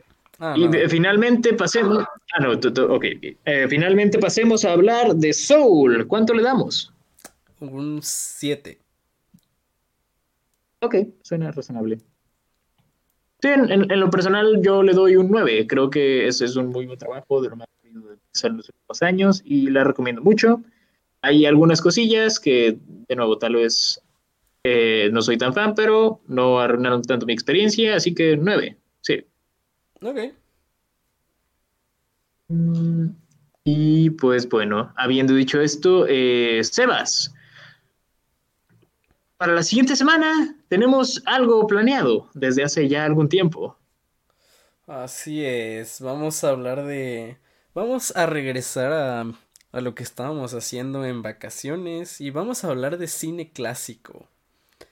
Así es, vamos a hablar de cine clásico y ah, pues no se puede poner más clásico que una, una de las eh, sagas cinematográficas con mayor influencia en la historia del cine. Twilight. Crepúsculo. ok, lo, dijimos en idiomas diferentes, pero se entiende. Es, una saga icónica. Se entiende. Que, discutiremos la siguiente semana. No más. Así es. No esperen algo negativo. Ah, no, eh, bueno, bueno, hablaremos acerca de Twilight. Eh, la verdad es que Personalmente, eh, sí, puedo decir eso. Eh, no he visto eh, más allá de la primera película, así que me da mucha, mucha emoción eh, esto. También tendremos aquí a, pues, a un panel de, de, personas expertas en esto, así que se pondrá interesante, es lo que diré. Así es. Um, sí, no, no, no crean que nos solemos nosotros dos. Tendremos gente que sí sabe de cine. Eh, uh, Así es. En, en, la siguiente AB responderemos la pregunta de Twilight. ¿Es cine? digo que sí. Descúbrenlo en la siguiente edición. Sí, yo digo que sí, pero ya lo descubriremos en la siguiente edición del AB Club. Ok. Uh, habiendo dicho esto, eh, Sebas, como siempre, muchísimas gracias por, por estar aquí, como siempre. Y eh, eh, espero que estés pasando un muy feliz inicio del año y que tu 2021 sea eh, uno muy próspero. Igualmente, señor Pepe. Gracias, gracias. Y pues bueno, eh, también a, todas las personas que nos estén escuchando, eh, muchas gracias por acompañarnos. Feliz año nuevo. Y pues ya saben, eh, se cuidan, se lavan los dientes, comen sus verduras, pues en sus oraciones. Y recuerden que nunca es demasiado tarde para fumar shisha y encontrar el significado de la vida.